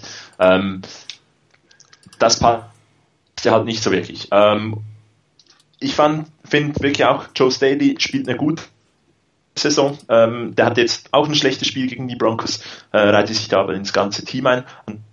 Ansonsten äh, unauffällig und das ist als Left Tackle ganz okay. Ähm, Daniel Kill sicher, war sicherlich ein Upgrade gegen, äh, gegenüber Good, äh, Goodwin. Ich fand, der hat sich da ganz gut eingereiht. Ähm, auf Right Tackle fand ich äh, Jonathan Martin besser als in der Preseason in den Einsätzen, die er hatte. Da hat er durchaus zwischendurch auch mal was bewegt. Äh, er ist nicht, vermutlich nicht der Longtime Starter, der da äh, die, alle Probleme lösen wird, aber ich fand, so als Backup fand ich ihn okay. Und ich, ich habe ich hab, äh, schlechtere Leistungen befürchtet äh, nach den Preseason-Leistungen. Und äh, ja, seit Boone und Upati nicht wirklich in Topform sind, macht es für die Niners nicht einfacher. Aber ich hoffe, dass es jetzt das Zusammenspiel dann auch zweiten Saisonhälfte noch zusammenwächst und dann hoffentlich das ein bisschen stabiler wird. Aber da ist sicherlich noch sehr, sehr, sehr viel Luft nach oben. Ja, die 49 haben ja natürlich das Problem, dass sehr, sehr viele Dinge bei der Offense Line zusammengekommen sind. Sie haben einmal einen neuen Center, den sie einbauen mussten. Das ist immer mit einem gewissen ähm, Übergangsphase äh, zu verbinden. Ähm, auf der rechten Seite spielt dann in der Preseason dein Guard nicht mit dir, das heißt, du bist neu, du musst dich neu orientieren, dein Guard neben dir äh, ist ein anderer als den, den du äh, in der Regular Season hast und dann passiert auch noch auf der rechte Tackle sich verletzt. Das heißt, die ganze rechte Seite, wenn du bis zum Center ist, im Prinzip neu. Und ähm, du hast eben gesagt, Chris, haben eigentlich kaum eine Chance gehabt, jemals vernünftig zusammenzuspielen. Ähm, und äh, wenn sie zusammengespielt haben, oder das eine Spiel oder zwei, wo sie zusammengespielt haben, ähm, wurde es dann sehr deutlich, dass das ähm, Right Guard, aber auch Left Guard eine extrem unterdurchschnittliche Saison spielen. Und äh, wenn man sich die Tiefe der Fortinanders in der O-Line anguckt, dann ist die sehr, sehr gering. Da ist nicht mehr allzu viel. Und man hat in der, in der, in der, Offseason die ganzen, oder nach dem Camp viele Veteranen entlassen, unter anderem Adam Snyder. Die Frage, ob es ein, ein, ein Cost-Cutting-Move war oder ob er tatsächlich nicht besser war als jemand anderes, können wir nicht beurteilen. Der hätte jetzt vielleicht in der Situation durchaus ein bisschen Stabilität bringen können. Später bei den Giants kann jetzt nicht mehr als Free Agent verpflichtet werden. Das heißt, du hast zumal die komplette rechte Seite, die, die neu und uneingespielt und individuell teilweise schwach ist. Hast du dann einen unterdurchschnittlich spielenden Iopati im Vertragsjahr, was ja auch schon ein bisschen sehr seltsam ist. Ja, das sind zwei Spieler, die die Fortinanders im Vertragsjahr haben, die nicht wirklich die Leistung bringen, was man in dem Moment erwartet. Das mag sein, dass es schön ist, dass man sie dann billiger verlängern kann, aber eigentlich wollten wir ein paar Spiele gewinnen dieses Jahr und die Frage ist, ob man sie trotzdem verlängern kann. Also sprich, ähm, Crabtree und, und Iopati ähm, hätten da durchaus Potenzial noch nach oben ähm, als Erstrundenpicks. Ähm, Ansonsten auch die Thailands ähm, sicherlich nicht unbedingt das beste Jahr, sowohl was das Fangen als auch das Blocken angeht. Ähm, Vernon Davis, wir haben schon ein paar Mal gesagt, äh, es ist nicht unbedingt seine Saison. Ich weiß nicht, ob äh, im Kopf was nicht in Ordnung ist wegen seinem Holdout oder ob die Verletzung ähm, ihm noch zu schaffen macht. Ich schätze eher zweiteres, weil er sieht irgendwie nicht fisch, frisch und fit aus bisschen langsam, äh, macht viele individuelle Fehler. Ich befürchte, dass da alles noch nicht ganz auskuriert ist. Und ähm, die anderen beiden gute Ansätze, aber wirklich ersetzen kann ihn da keiner. Und der Thailand ist äh, vor den Niners absolut eine wichtige Position, sowohl im Laufen als auch im, im, im Passen. Und äh, das merkt man auch, dass da so mal eine Sicherheitsanspielstation fehlt oder da werden dann entsprechend Fehler gemacht oder wichtige Bälle von Vernon Davis auch fallen lassen. Wobei mir auffällt, dass er lange nicht mehr so tief geschickt wird. Ähm, seit man ähm, Brent Lloyd und auch Stevie Johnson hat, vielleicht wäre das nochmal eine, eine Methode, ihn wieder 40 Jahre tief anspielen zu versuchen. Äh, das war doch immer ein schönes Element damit drin, weil er gegen beide Safeties, egal ob Free oder Strong Safety, eigentlich athletische Vorteile hat. Ich weiß nicht, ob ihr das ähnlich oder so schützen würdet. Ja, ähm, Vernon Davis sicherlich nicht in Topform. Ähm, ich ich würde es jetzt auch mal positiv sehen für uns, dass es äh, noch verletzungsbedingt ist ähm, und nicht ein mentales Problem ist. Ähm, bei Carrier sind gute Ansätze da, dass man ihn nicht, äh, auch wenn jetzt Davis und McDonald zurück sind, dass man ihn nicht besser ein oder mehr einsetzt, finde ich auch ein bisschen schade, weil der hat wirklich ein, ein, paar ganz gute Ansätze gezeigt, welche McDonald noch ver missen lässt. Also das ist da schon ein bisschen enttäuschend. Second Round Pick jetzt letzte Saison überhaupt nicht, überhaupt kein Faktor gewesen. Hätte mir schon erhofft, dass er diese Saison ein bisschen mehr noch ein Faktor ist. Hat eigentlich das im, im letzten Spiel ein gutes Play gehabt, das dann zum Fumble geführt hat. Also ein, einmal gezeigt und dann doch wieder versaut. Ähm, ist schade. Ähm, im, im ganzen System der Niners, wo die Titans eigentlich so wichtig sind, wie du sagst, ist natürlich ganz schade, wenn da die ganze Unit irgendwie nicht, äh, nicht so wirklich präsent ist oder nicht so richtig genutzt werden kann. Also bei, bei Vernon Davis denke ich und hoffe ich eigentlich auch, dass seine Probleme im Moment einfach verletzungsbedingt sind und nicht irgendwas anderes dahinter steckt. Ähm, von daher habe ich da auch die Hoffnung durchaus, dass er in der zweiten Saisonhälfte dann wieder stärker wird, wenn er hoffentlich jetzt in der, in der Bye Week da seine Verletzung ein Stück weit auskurieren kann. Ähm, vielleicht wäre wirklich das eine Option, ihn auch mal tiefer zu schicken wieder, ähm, um da einfach dieses Element wieder ins Spiel zu bringen. Du hast auch genug andere Receiver, die eben dann eben die kürzeren Routen laufen können und da immer noch was draus machen können mit den Yards after Catch. Also von daher eine Option ist es sicherlich. Vielleicht hängt es auch wirklich damit zusammen, dass er nicht so, so wirklich fit ist. Bei Carrier, ähnlich wie bei Chris, bei Carrier und was, was Carrier angeht und McDonald angeht, ähm, das sind einfach, gerade bei Vance McDonald finde ich es wirklich ein bisschen enttäuschend. Äh, ich schreibe nicht wirklich ab, der hat sicherlich noch Chancen, besser zu werden. Aber im Moment nutzt er seine Chance, die er eigentlich hätte, nicht. Und das ist schon ein bisschen enttäuschend, dass da nicht die, die Ansätze da sind, um zu sehen, okay, der kann ein wirklich wichtiger Bestandteil in der Offense werden.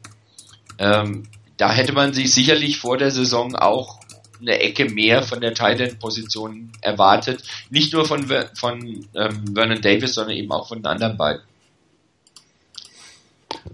Ja, ähm, eine der Units, die ein bisschen dezimiert ist dieses Jahr, die Running Backs. Ähm, einer verletzt, einer gecuttet, zwei Spielen plus ein Fullback, der kaum noch auf dem Feld steht. Ähm, Laufspiel, manchmal sieht es ganz gut aus, aber im Summe muss ich sagen, gefällt mir nicht so. Oder? Es wechseln sich die positiven Spiele mit den negativen Spielen ab. Ähm, es hat man wirklich da eine Phase gehabt, wo die, wo Frank Gore wieder völlig ein bisschen auf dem, auf dem Ast nach oben geklettert ist. Ähm, es wirkte so, und jetzt hatte man halt wieder so ein Spiel, wo es nicht geklappt hat. Ähm, es wechselt sich so ein bisschen ab, man hat gute, gute Ansätze, aber es fehlt dadurch ein, äh, ein bisschen Konstanz, die, die dann das Team tragen könnte ja, auf diesem Run. Game. Ähm, die beiden Max, die könnten das. Äh, ist irgendwie ein bisschen die Frage, setzt man es richtig ein, das, das Laufspiel? Ähm, versucht man mit all den Waffen, die man hat, äh, zu viele äh, Spieler zufriedenzustellen? Äh, Im Passing Game beispielsweise, weil es ein, ja doch alles oder verschiedene Top Receiver da.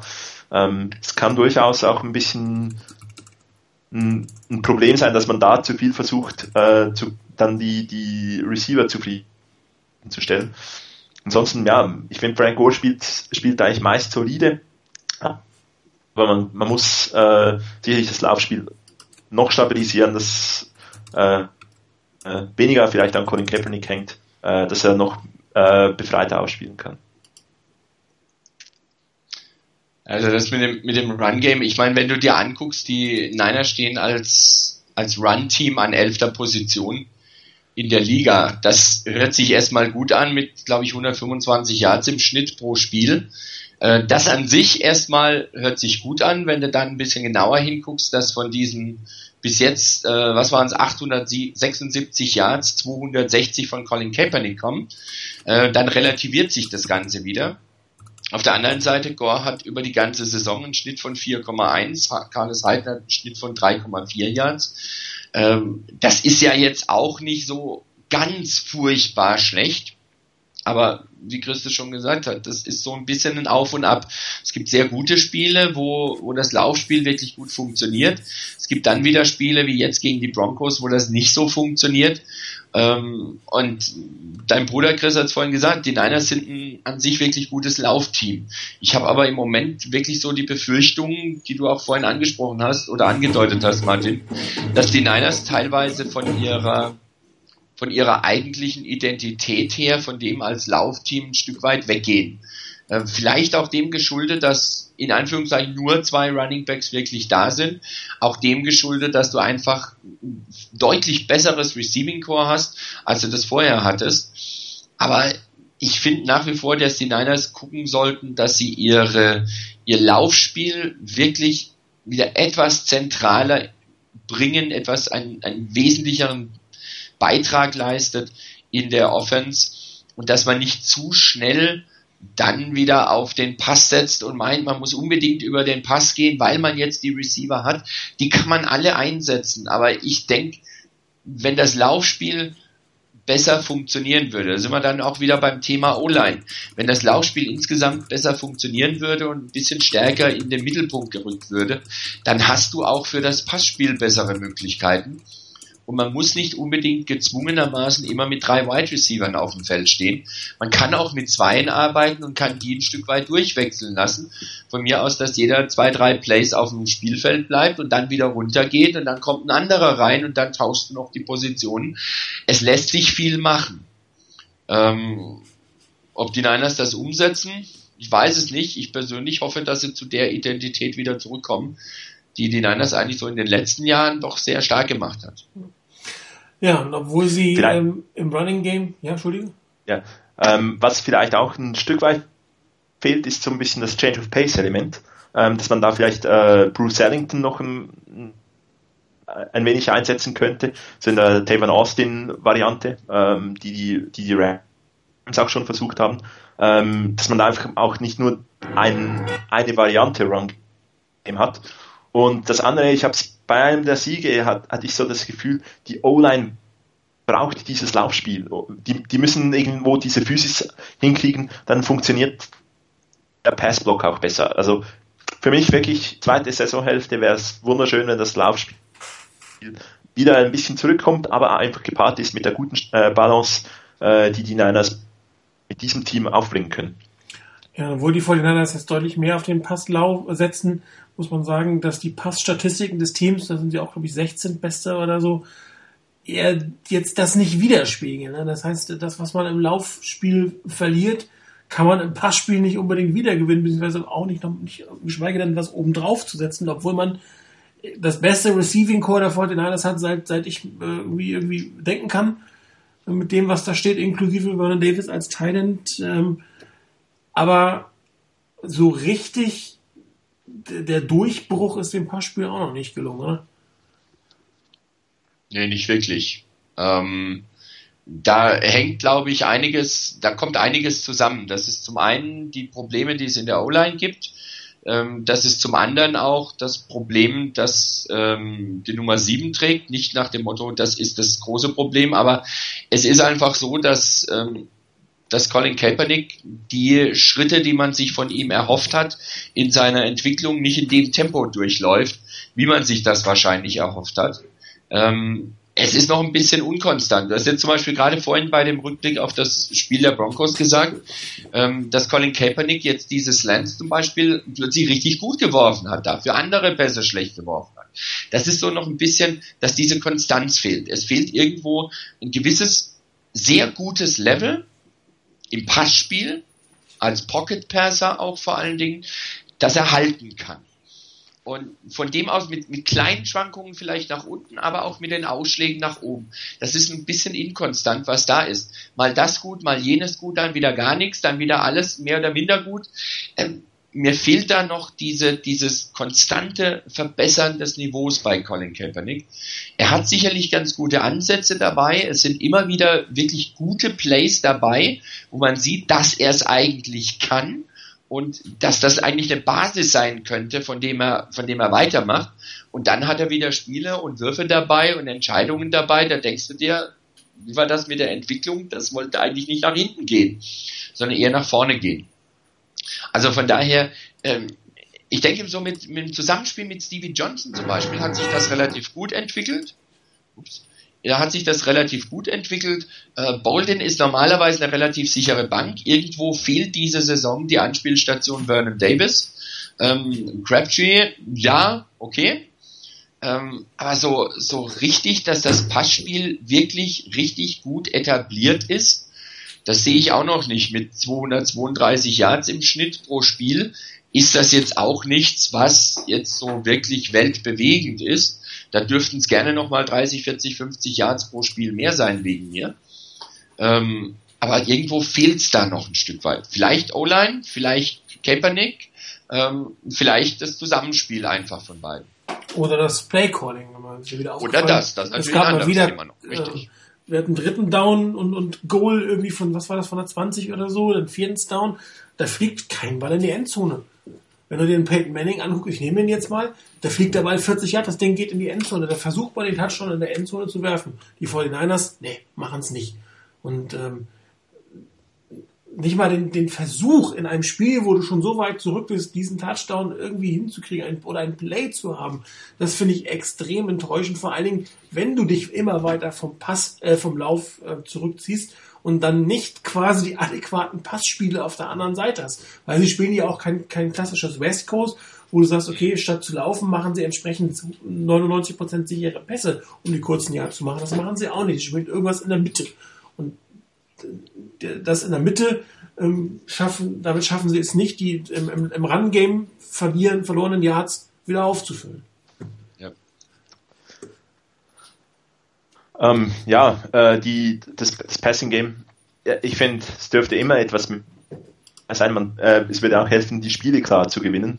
Ähm, was aber eine gute Statistik war, ich glaube, in den ersten fünf Spielen hatten die 49ers vier verschiedene Leading Receiver also es gibt im, es, es spielen eigentlich alle immer mal wieder gut. Ähm, es kam noch nicht so richtig zusammen, dass wirklich alle gut gespielt haben oder Colin Kaepernick alle wirklich gut einsetzen konnte. Ähm, wir haben es ganz kurz am Anfang angesprochen, äh, als Rainer noch nicht dabei war, ähm, dass man jetzt diese, diese Viertelstunde schlechtes Spiel von Colin Kaepernick gegen die Broncos äh, soll jetzt nicht die ganze positive Entwicklung, die er hatte, gegen die Eagles, gegen die Chiefs, gegen die Rams ähm, schmälern. Da hat er sich besser entwickelt zum Pocket Passer und ich hoffe, dass das dann nach dabei wieder eher dort angesetzt wird. Ähm, sicherlich Play Calling auch ein Stück weit ein Problem. Äh, ich glaube, die, die gewisse Aggressivität, das ein bisschen weniger minimalistisch wäre durchaus toll. Bei einem Wide Receiver eine wirklich positive, äh, positive Erscheinung, Stevie Johnson. Gefällt mir wirklich und ist so für mich auch so ein bisschen eine Option, äh, dass man dem auch, den auch verlängern sollte, je nachdem wie wie Crabtree spielt. Ich glaube jetzt nicht jetzt auf dem absoluten Top-Niveau äh, bei den Wide Receivers, aber wirklich ein solider Spieler und passt irgendwie zu den 49ers. Und ähm, Bruce Ellington hat in diesem Spiel eigentlich auch für einen gewissen Lichtblick gesorgt gegen die Broncos. Wurde ins Passing Game eingebaut, hatte ein paar Aktionen und auch einen Touchdown und damit eigentlich schon mehr ähm, Production geliefert als Leute wie AJ Jenkins, ähm, Vance McDonald oder Quinton Patton, der dann noch ein bisschen ausgekramt ist, weil er unglaubliche Konkurrenz natürlich auf seiner Position hat. Ja, Steve Johnson ist nächstes Jahr theoretisch unter Vertrag. Ich glaube, 6,5 Millionen ist, ist sein Gehalt, äh, nicht garantiert. Äh, das heißt, die 49ers werden hier Entscheidungen, muss man sagen, zu treffen haben, nämlich mit Crabtree und mit Stevie Johnson.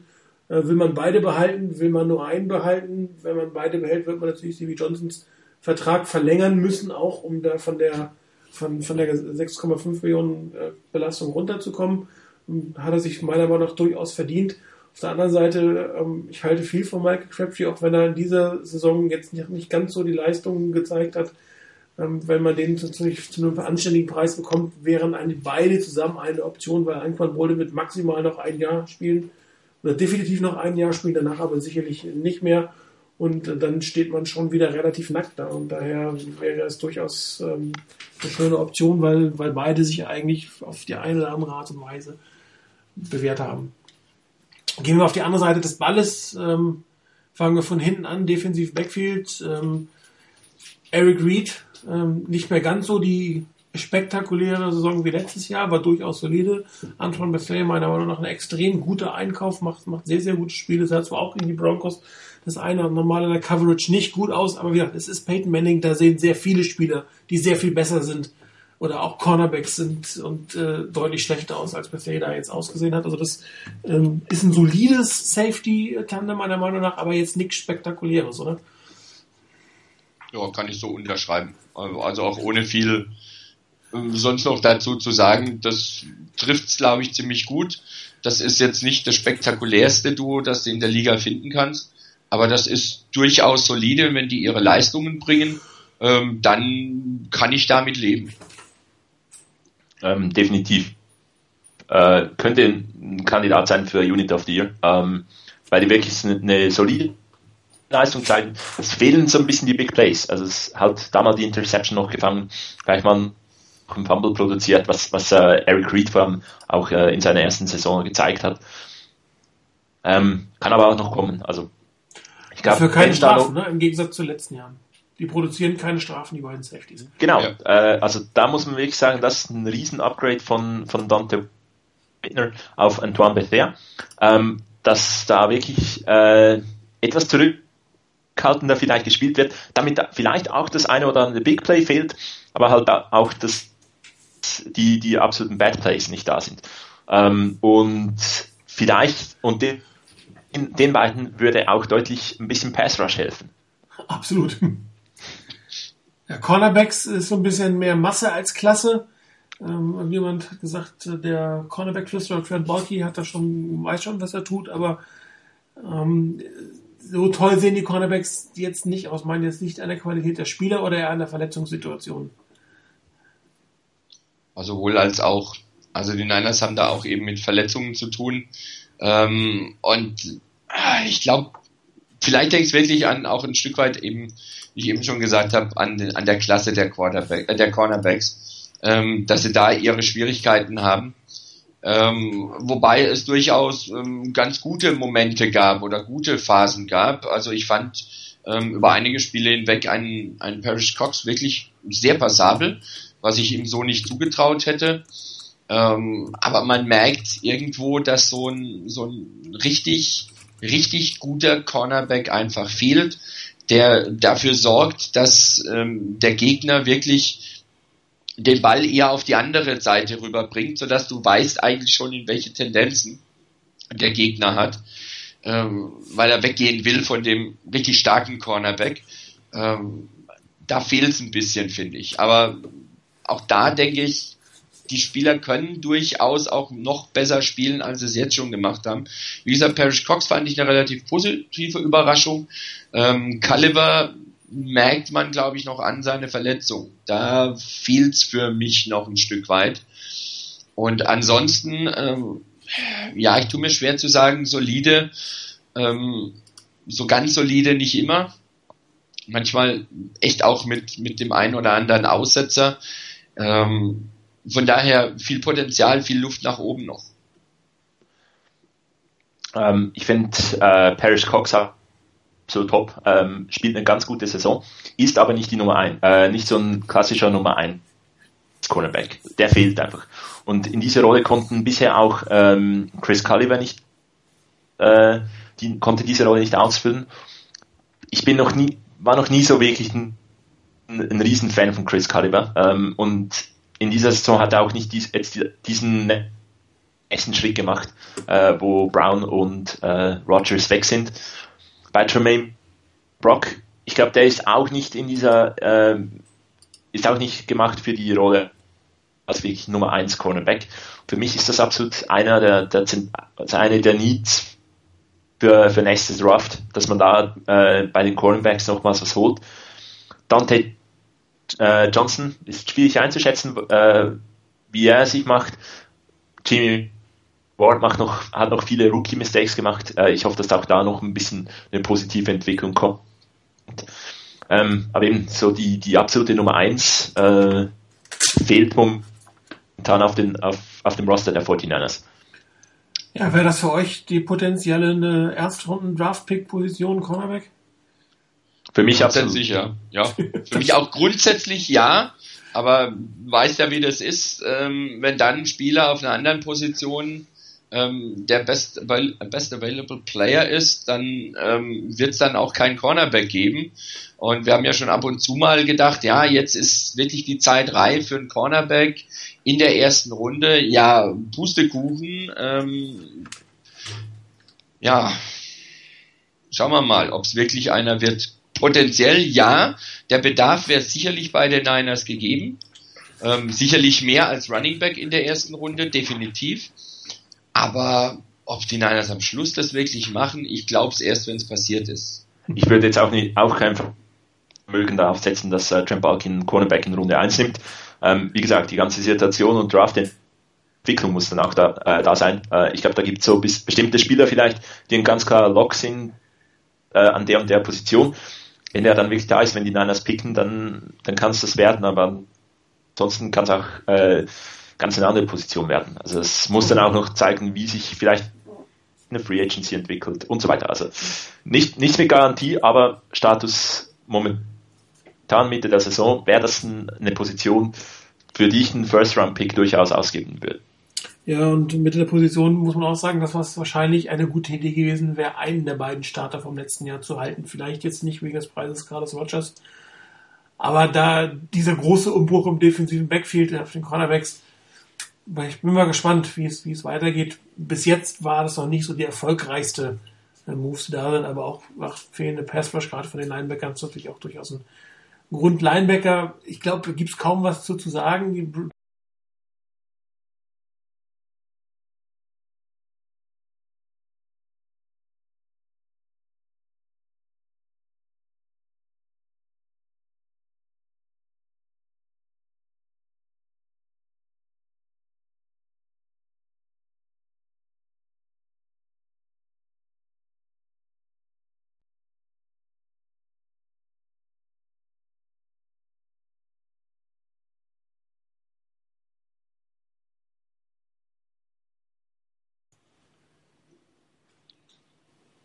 Ist jemand da? Chris, bist du da? Ich bin da, ja. Ja, also, ähm, wir haben heute hier irgendwie ziemlich große Probleme, was den Upload angeht. Ähm, eben waren, Entschuldigung, beide von euch weg und auch das Nicecast ist stehen, ist stehen geblieben. Und ich äh, vertrockne hier gerade. Rainer ist uns gerade abhanden gekommen, wollen wir mal gucken. Ich bin da. Ah, du bist da, wunderbar. Entschuldigung, also, ähm, ich war stehen geblieben bei Alden Smith. Äh, die Hoffnung kann nur sein, dass Alden Smiths Strafe reduziert wird. Die Gerüchte ähm, sind ja jetzt von mehreren ähm, ja, bestätigt worden. Und ähm, ein Ben Roethlisberger zum Beispiel, bei dem ist das mal gemacht worden, der wurde auch, ich glaube, für sechs Spiele gesperrt, ohne dass damals gesagt wurde, dass man es reduzieren könnte. Und da wurden noch zwei Spiele hinterher runtergenommen. Grund zur Hoffnung stimmt mich, dass er letztes Jahr quasi diese fünf Spiele ausgesetzt hat und dass er freiwillig vorher ähm, auf den Appeal verzichtet hat. Also dass es da vielleicht schon die andere ähm, Ansage der, der NFL gab, dass es hier die Möglichkeiten gibt. Wenn es bekannt werden würde, schätze ich mal, wird es Montag sein. Also dass er quasi normal in die ähm, äh, in der Woche mittrainieren kann. Es, und wenn nur ein Spiel äh, reduziert wird, wäre es entsprechend Montag in der Woche. Patrick Willis, bin nicht sicher, ob er spielen könnte, aber das wäre natürlich nochmal ein großer Schritt nach vorne wenn die 49ers vielleicht spätestens in, in, zwei Wochen wieder drei ihrer vier Linebacker dabei haben würden. Navarro Bowman hat sich jetzt nicht so gut gelesen, muss ich sagen. Also da rechne ich eigentlich eher damit, dass man ihm am spätmöglichsten Termin äh, von der NF, äh, von der von der POP aktiviert. Ähm, aber mal gucken, was daraus wird. Linebacker an sich, aber aufgrund der Verletzungssituation, meiner Meinung nach, wäre jetzt unfair, hier groß Harschkritik an den Jungs äh, zu, zu üben, oder? Ja, denke ich auch. Ähm, da, ich habe es ja vorhin schon erwähnt, wenn von deinen vier eigentlich vorgesehenen Starting Linebacker mittlerweile drei davon fehlen, ähm, zwei sowieso schon, dann mit Patrick Willis noch einer dazu, dann fehlen drei von vier. Äh, das ist, ein, ist schon so heftig, dass du das nicht erwarten kannst, dass das komplett kompensiert wird. Solange Patrick Willis noch da war, war das noch ein bisschen anders, aber jetzt fehlt auch seine Präsenz in der Mitte und das kannst du einfach nicht auffangen. Von daher wäre ein zu arges Draufdreschen auf die Linebacker-Unit wohl ein bisschen überzogen. Ähm, da hoff, kann man eigentlich nur hoffen, dass es in der zweiten Saisonhälfte wieder besser wird mit Alden Smith, wenn er zurückkommt. Und mit dem, dass Patrick Willis dann hoffentlich kann. Vielleicht klappt es ja auch bei Navarro Bowman, dass er nicht nur auf dem Roster steht, sondern auch wirklich einen vernünftigen Beitrag leisten kann. Das ist ja auch noch eine ganz andere Frage, ob er das denn dann hinkriegt. Weil ähm, spielen können halbwegs und dann auch noch wirklich Top-Leistungen bringen, ist nach so einer schweren Verletzung auch nochmal ein Unterschied.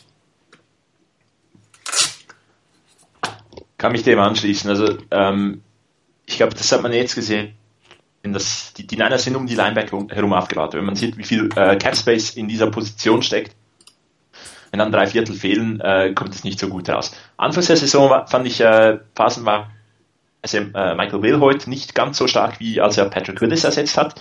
Hat sich dann aber eigentlich auch gefangen neben Willis, ähm, hat es dann besser funktioniert. Ähm, die, die Outside Linebacker, ich finde da vor allem äh, Aaron Lynch erwähnenswert, ähm, ist so ein bisschen der Lichtblick im Pass Rush, kommt immer mal wieder durch. So ein situ situativer Pass Rusher, der, der sich durchaus entwickeln kann.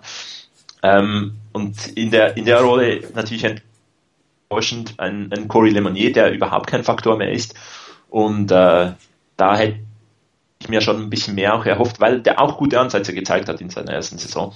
Ähm, ansonsten ist es absolut so, dass man nicht wirklich ein abschließendes Urteil äh, da fällen kann, wenn, wenn das, wenn ein anderes Team so, so das Herz der Defense verliert, dann werden sie auch nicht immer gut aussehen.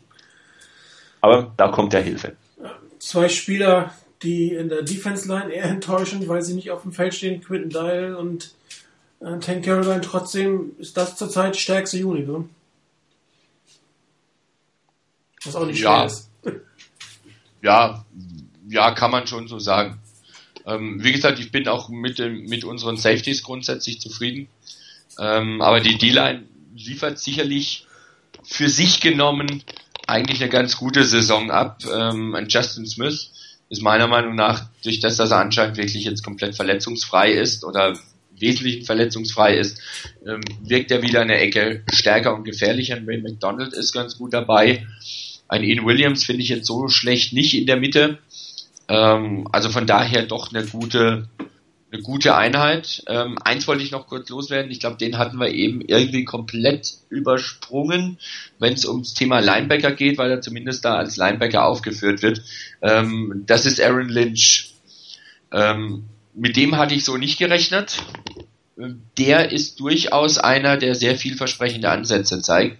Er ist nicht derjenige, auf den man jetzt komplett bauen kann und wo man jetzt sagen würde, das ist unser Eckpfeiler äh, auf der Linebacker-Position. Ähm, aber ähm, das ist einer, der sehr positive Ansätze gezeigt hat. Da könnte den Niners in der fünften Runde ähm, ein richtig guter Griff gelungen sein.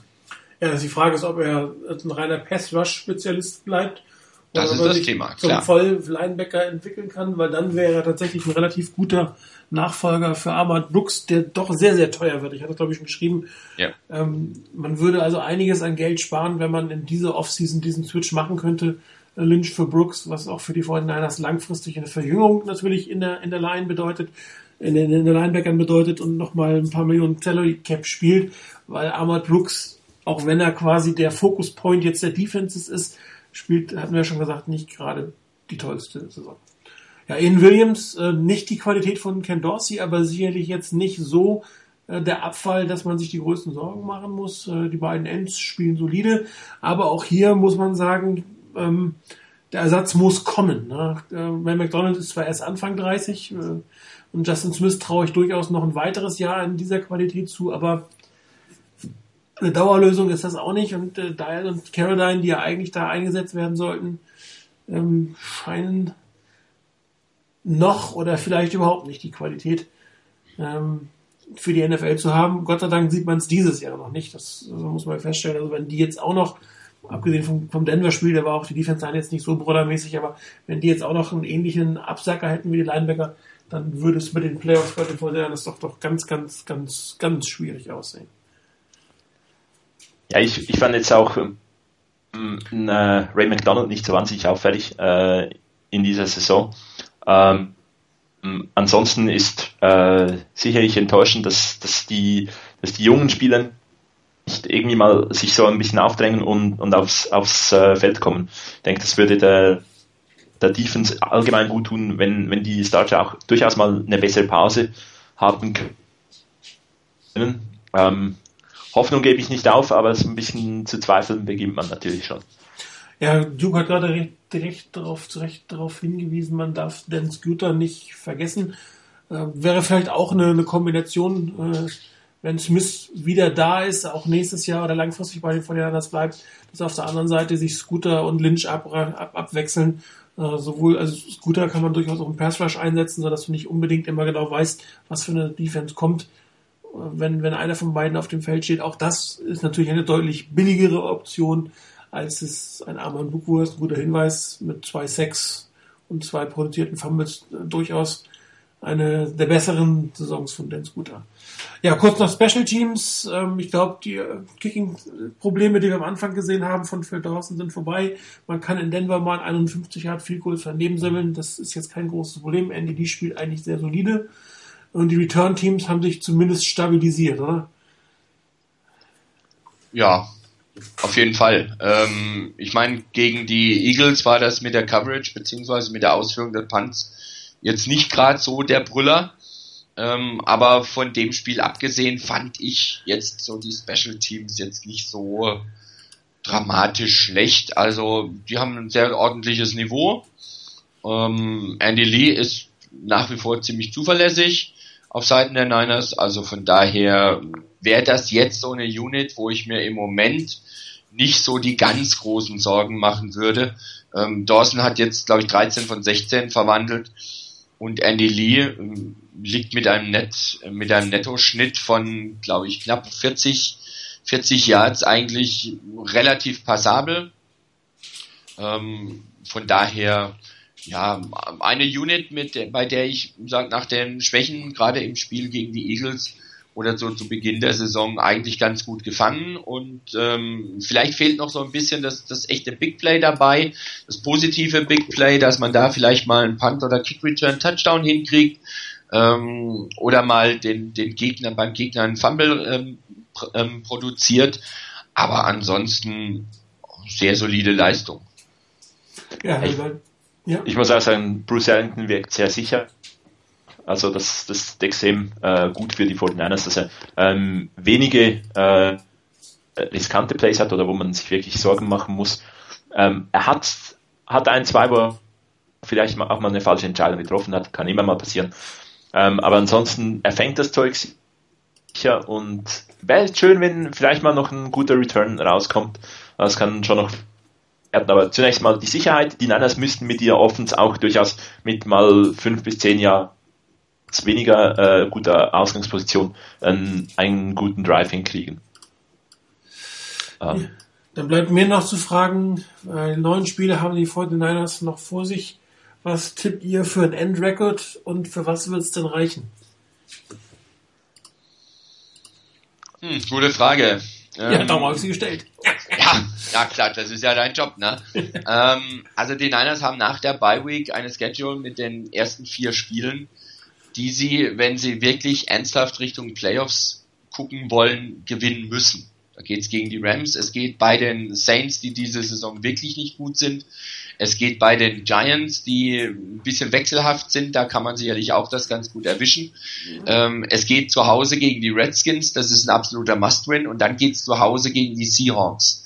Und wenn das gelingt, dann ist das Spiel in Oakland danach also da ist, es ist durchaus für die Niners drin, in der Serie hier wirklich 6 zu 0 zu holen. Und dann stehst du erstmal gar nicht so verkehrt da. Dann hast du drei Niederlagen, hast dann ähm, eine, eine Bilanz von 10-3 und damit stehst du erstmal gut da. Das Spiel in Seattle ähm, ist dann so sicherlich, sicherlich wohl der Knackpunkt. Ähm, dann geht's halt zu Hause in den letzten beiden Spielen gegen die Chargers, ähm, was wohl nicht ganz einfach werden dürfte. Und dann noch gegen die Cardinals. Und da könnte es, je nachdem, wie sich diese ganze Situation bis dahin entwickelt, vielleicht auch um den Divisionstitel gehen. Und das so als Endspiel am 28. Dezember.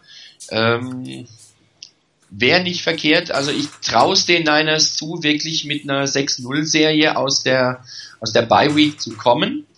Das Spiel in Seattle muss man abwarten, wie die Seahawks sich entwickeln. Wenn sie sich nicht deutlich steigern, ist das für mich ein Team, das nicht mehr so souverän ist wie letzte Saison. Ähm, natürlich nur wegen der Schiedsrichter, klar. Ähm, aber ansonsten da vielleicht noch verlieren, die letzten beiden zu Hause gewinnen, 8-1 Bilanz, dann wären wir am Schluss bei 12-4. Schwierig, was die, was die Cardinals noch machen. Die haben sicherlich auch nicht ganz einfache Spiele dabei. Ich habe jetzt nicht die Schedule angeguckt. Ähm, für den zweiten Platz sollte die Bilanz auf jeden Fall reichen. Ich denke, dass dann auch die Chance recht gut ist, über die Wildcards reinzukommen. Ob es zum Divisionstitel reicht, hängt letztendlich nicht allein von den Niners ab, sondern für mich in erster Linie davon, wie die Cardinals weiterspielen. Und auch wenn sie hässlich gewinnen, ähm, solange sie gewinnen, gewinnen sie eben und dann gewinnen sie halt hässlich bis zum Schluss und werden Divisionssieger. Also von daher, ähm, zweiter Platz ja, ein Rekord von 12-4 am Schluss, fände ich klasse. L5 wäre denkbar, dann wird es aber eventuell schon wieder eng mit den Playoffs. Chris, dein Tipp? Ich glaube, eine Niederlage kann man sich schon noch erlauben in, im, äh, im Rennen um die Playoffs. Ähm, die kann ganz gut auch, äh, also kann ganz gut in diesen letzten drei Spielen dann im Dezember noch kommen.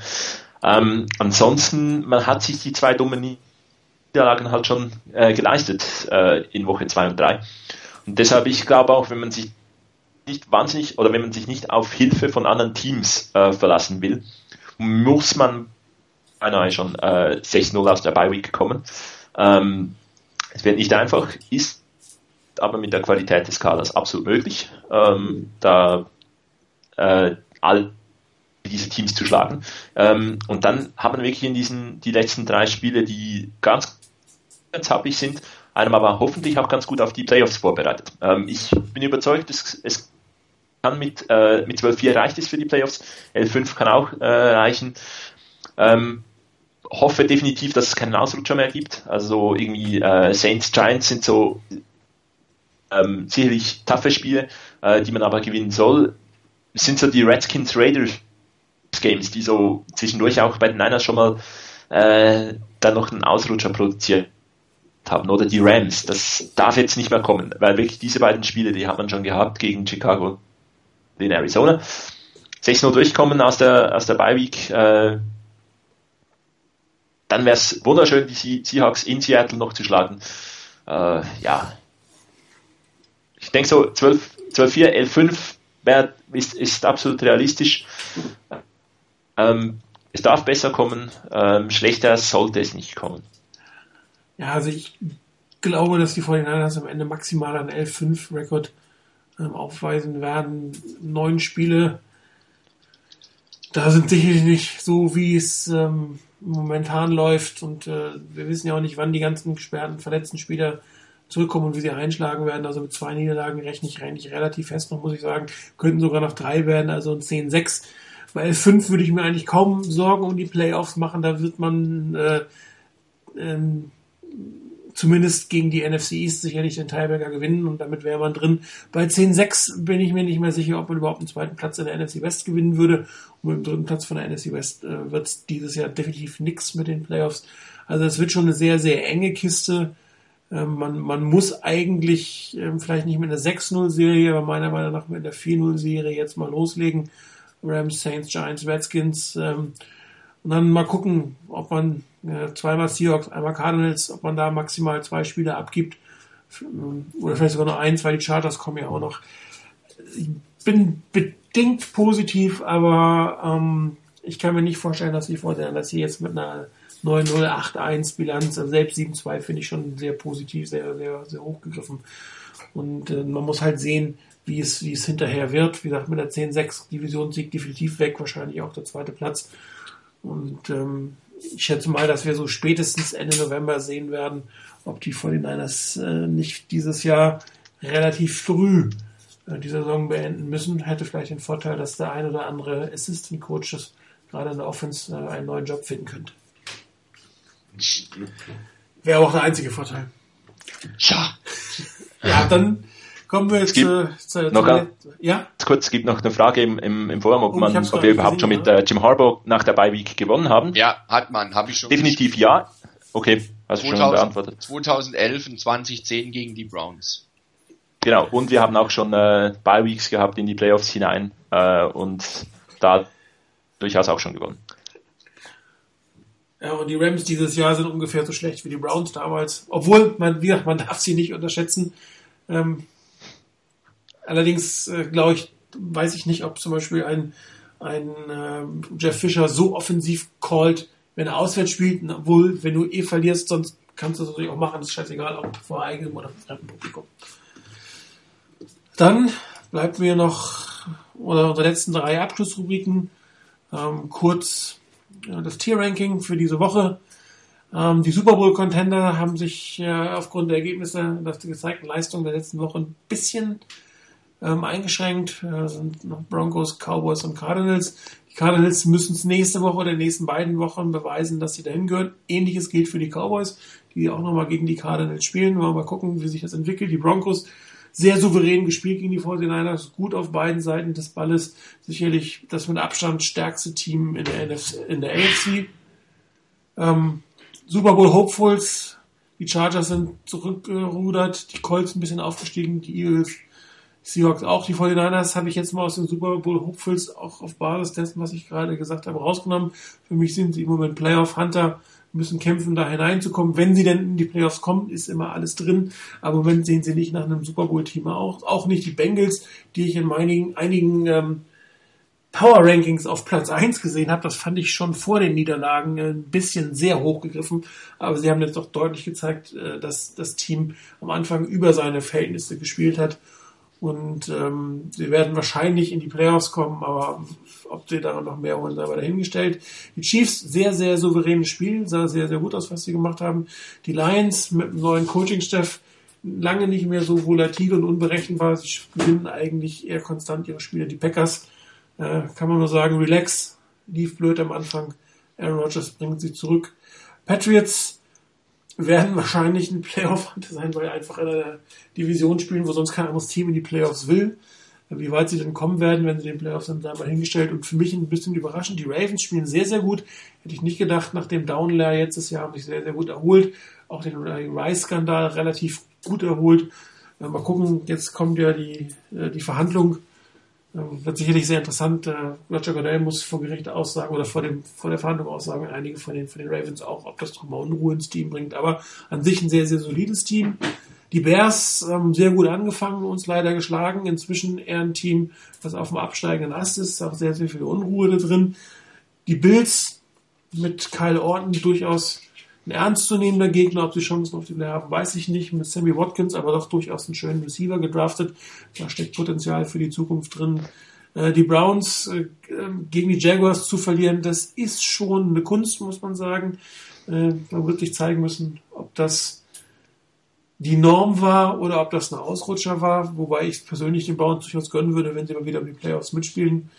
Ansonsten liegen wir Panthers ein, ein AFC South grundsätzlich eine extrem enttäuschende Division dieses Jahr. Die Panthers äh, am Anfang noch stark, wirklich total auseinandergenommen am Wochenende.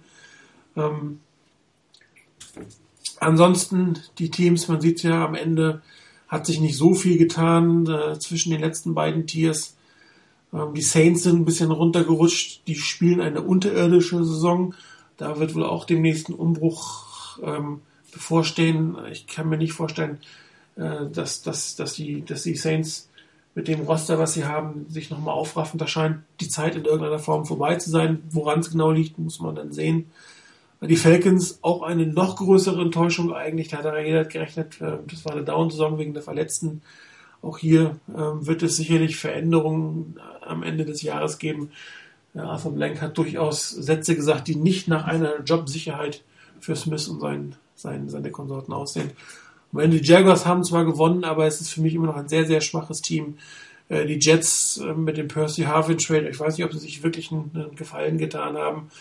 Aber solange die irgendwie nicht eine vernünftige Quarterback-Situation haben und einen vernünftigen Coach kriegen, wird das auch nichts. Und die Raiders, die könnten sich wahrscheinlich schon mal auf den Nummer 1 Overall-Pack für nächstes Jahr ähm, vorbereiten, was natürlich durchaus für einen neuen Headcoach, der mit äh, Sicherheit ganz Wahrscheinlichkeit kommen wird, durchaus attraktiv ist, weil er sich da vielleicht seinen Quarterback für die Zukunft äh, picken oder mit diesem Pick ertraden kann.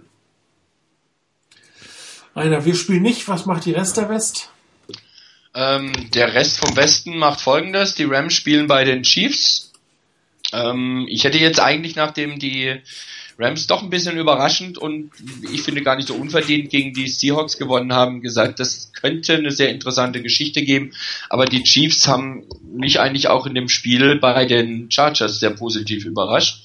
Ähm, von daher denke ich, ich lag aber bei den Rams gerade schon ein paar Mal daneben. Ähm, ich denke eigentlich, dass hier die Chiefs das gewinnen sollten. Das heißt, ich glaube nicht wirklich dran, dass die dass die Rams da was holen können. Die Seahawks spielen bei den Panthers. Da hätte ich vor der Saison gesagt, das könnte eine sehr, könnte eine durchaus interessante Geschichte geben, wenn die Panthers sich irgendwie berappeln können.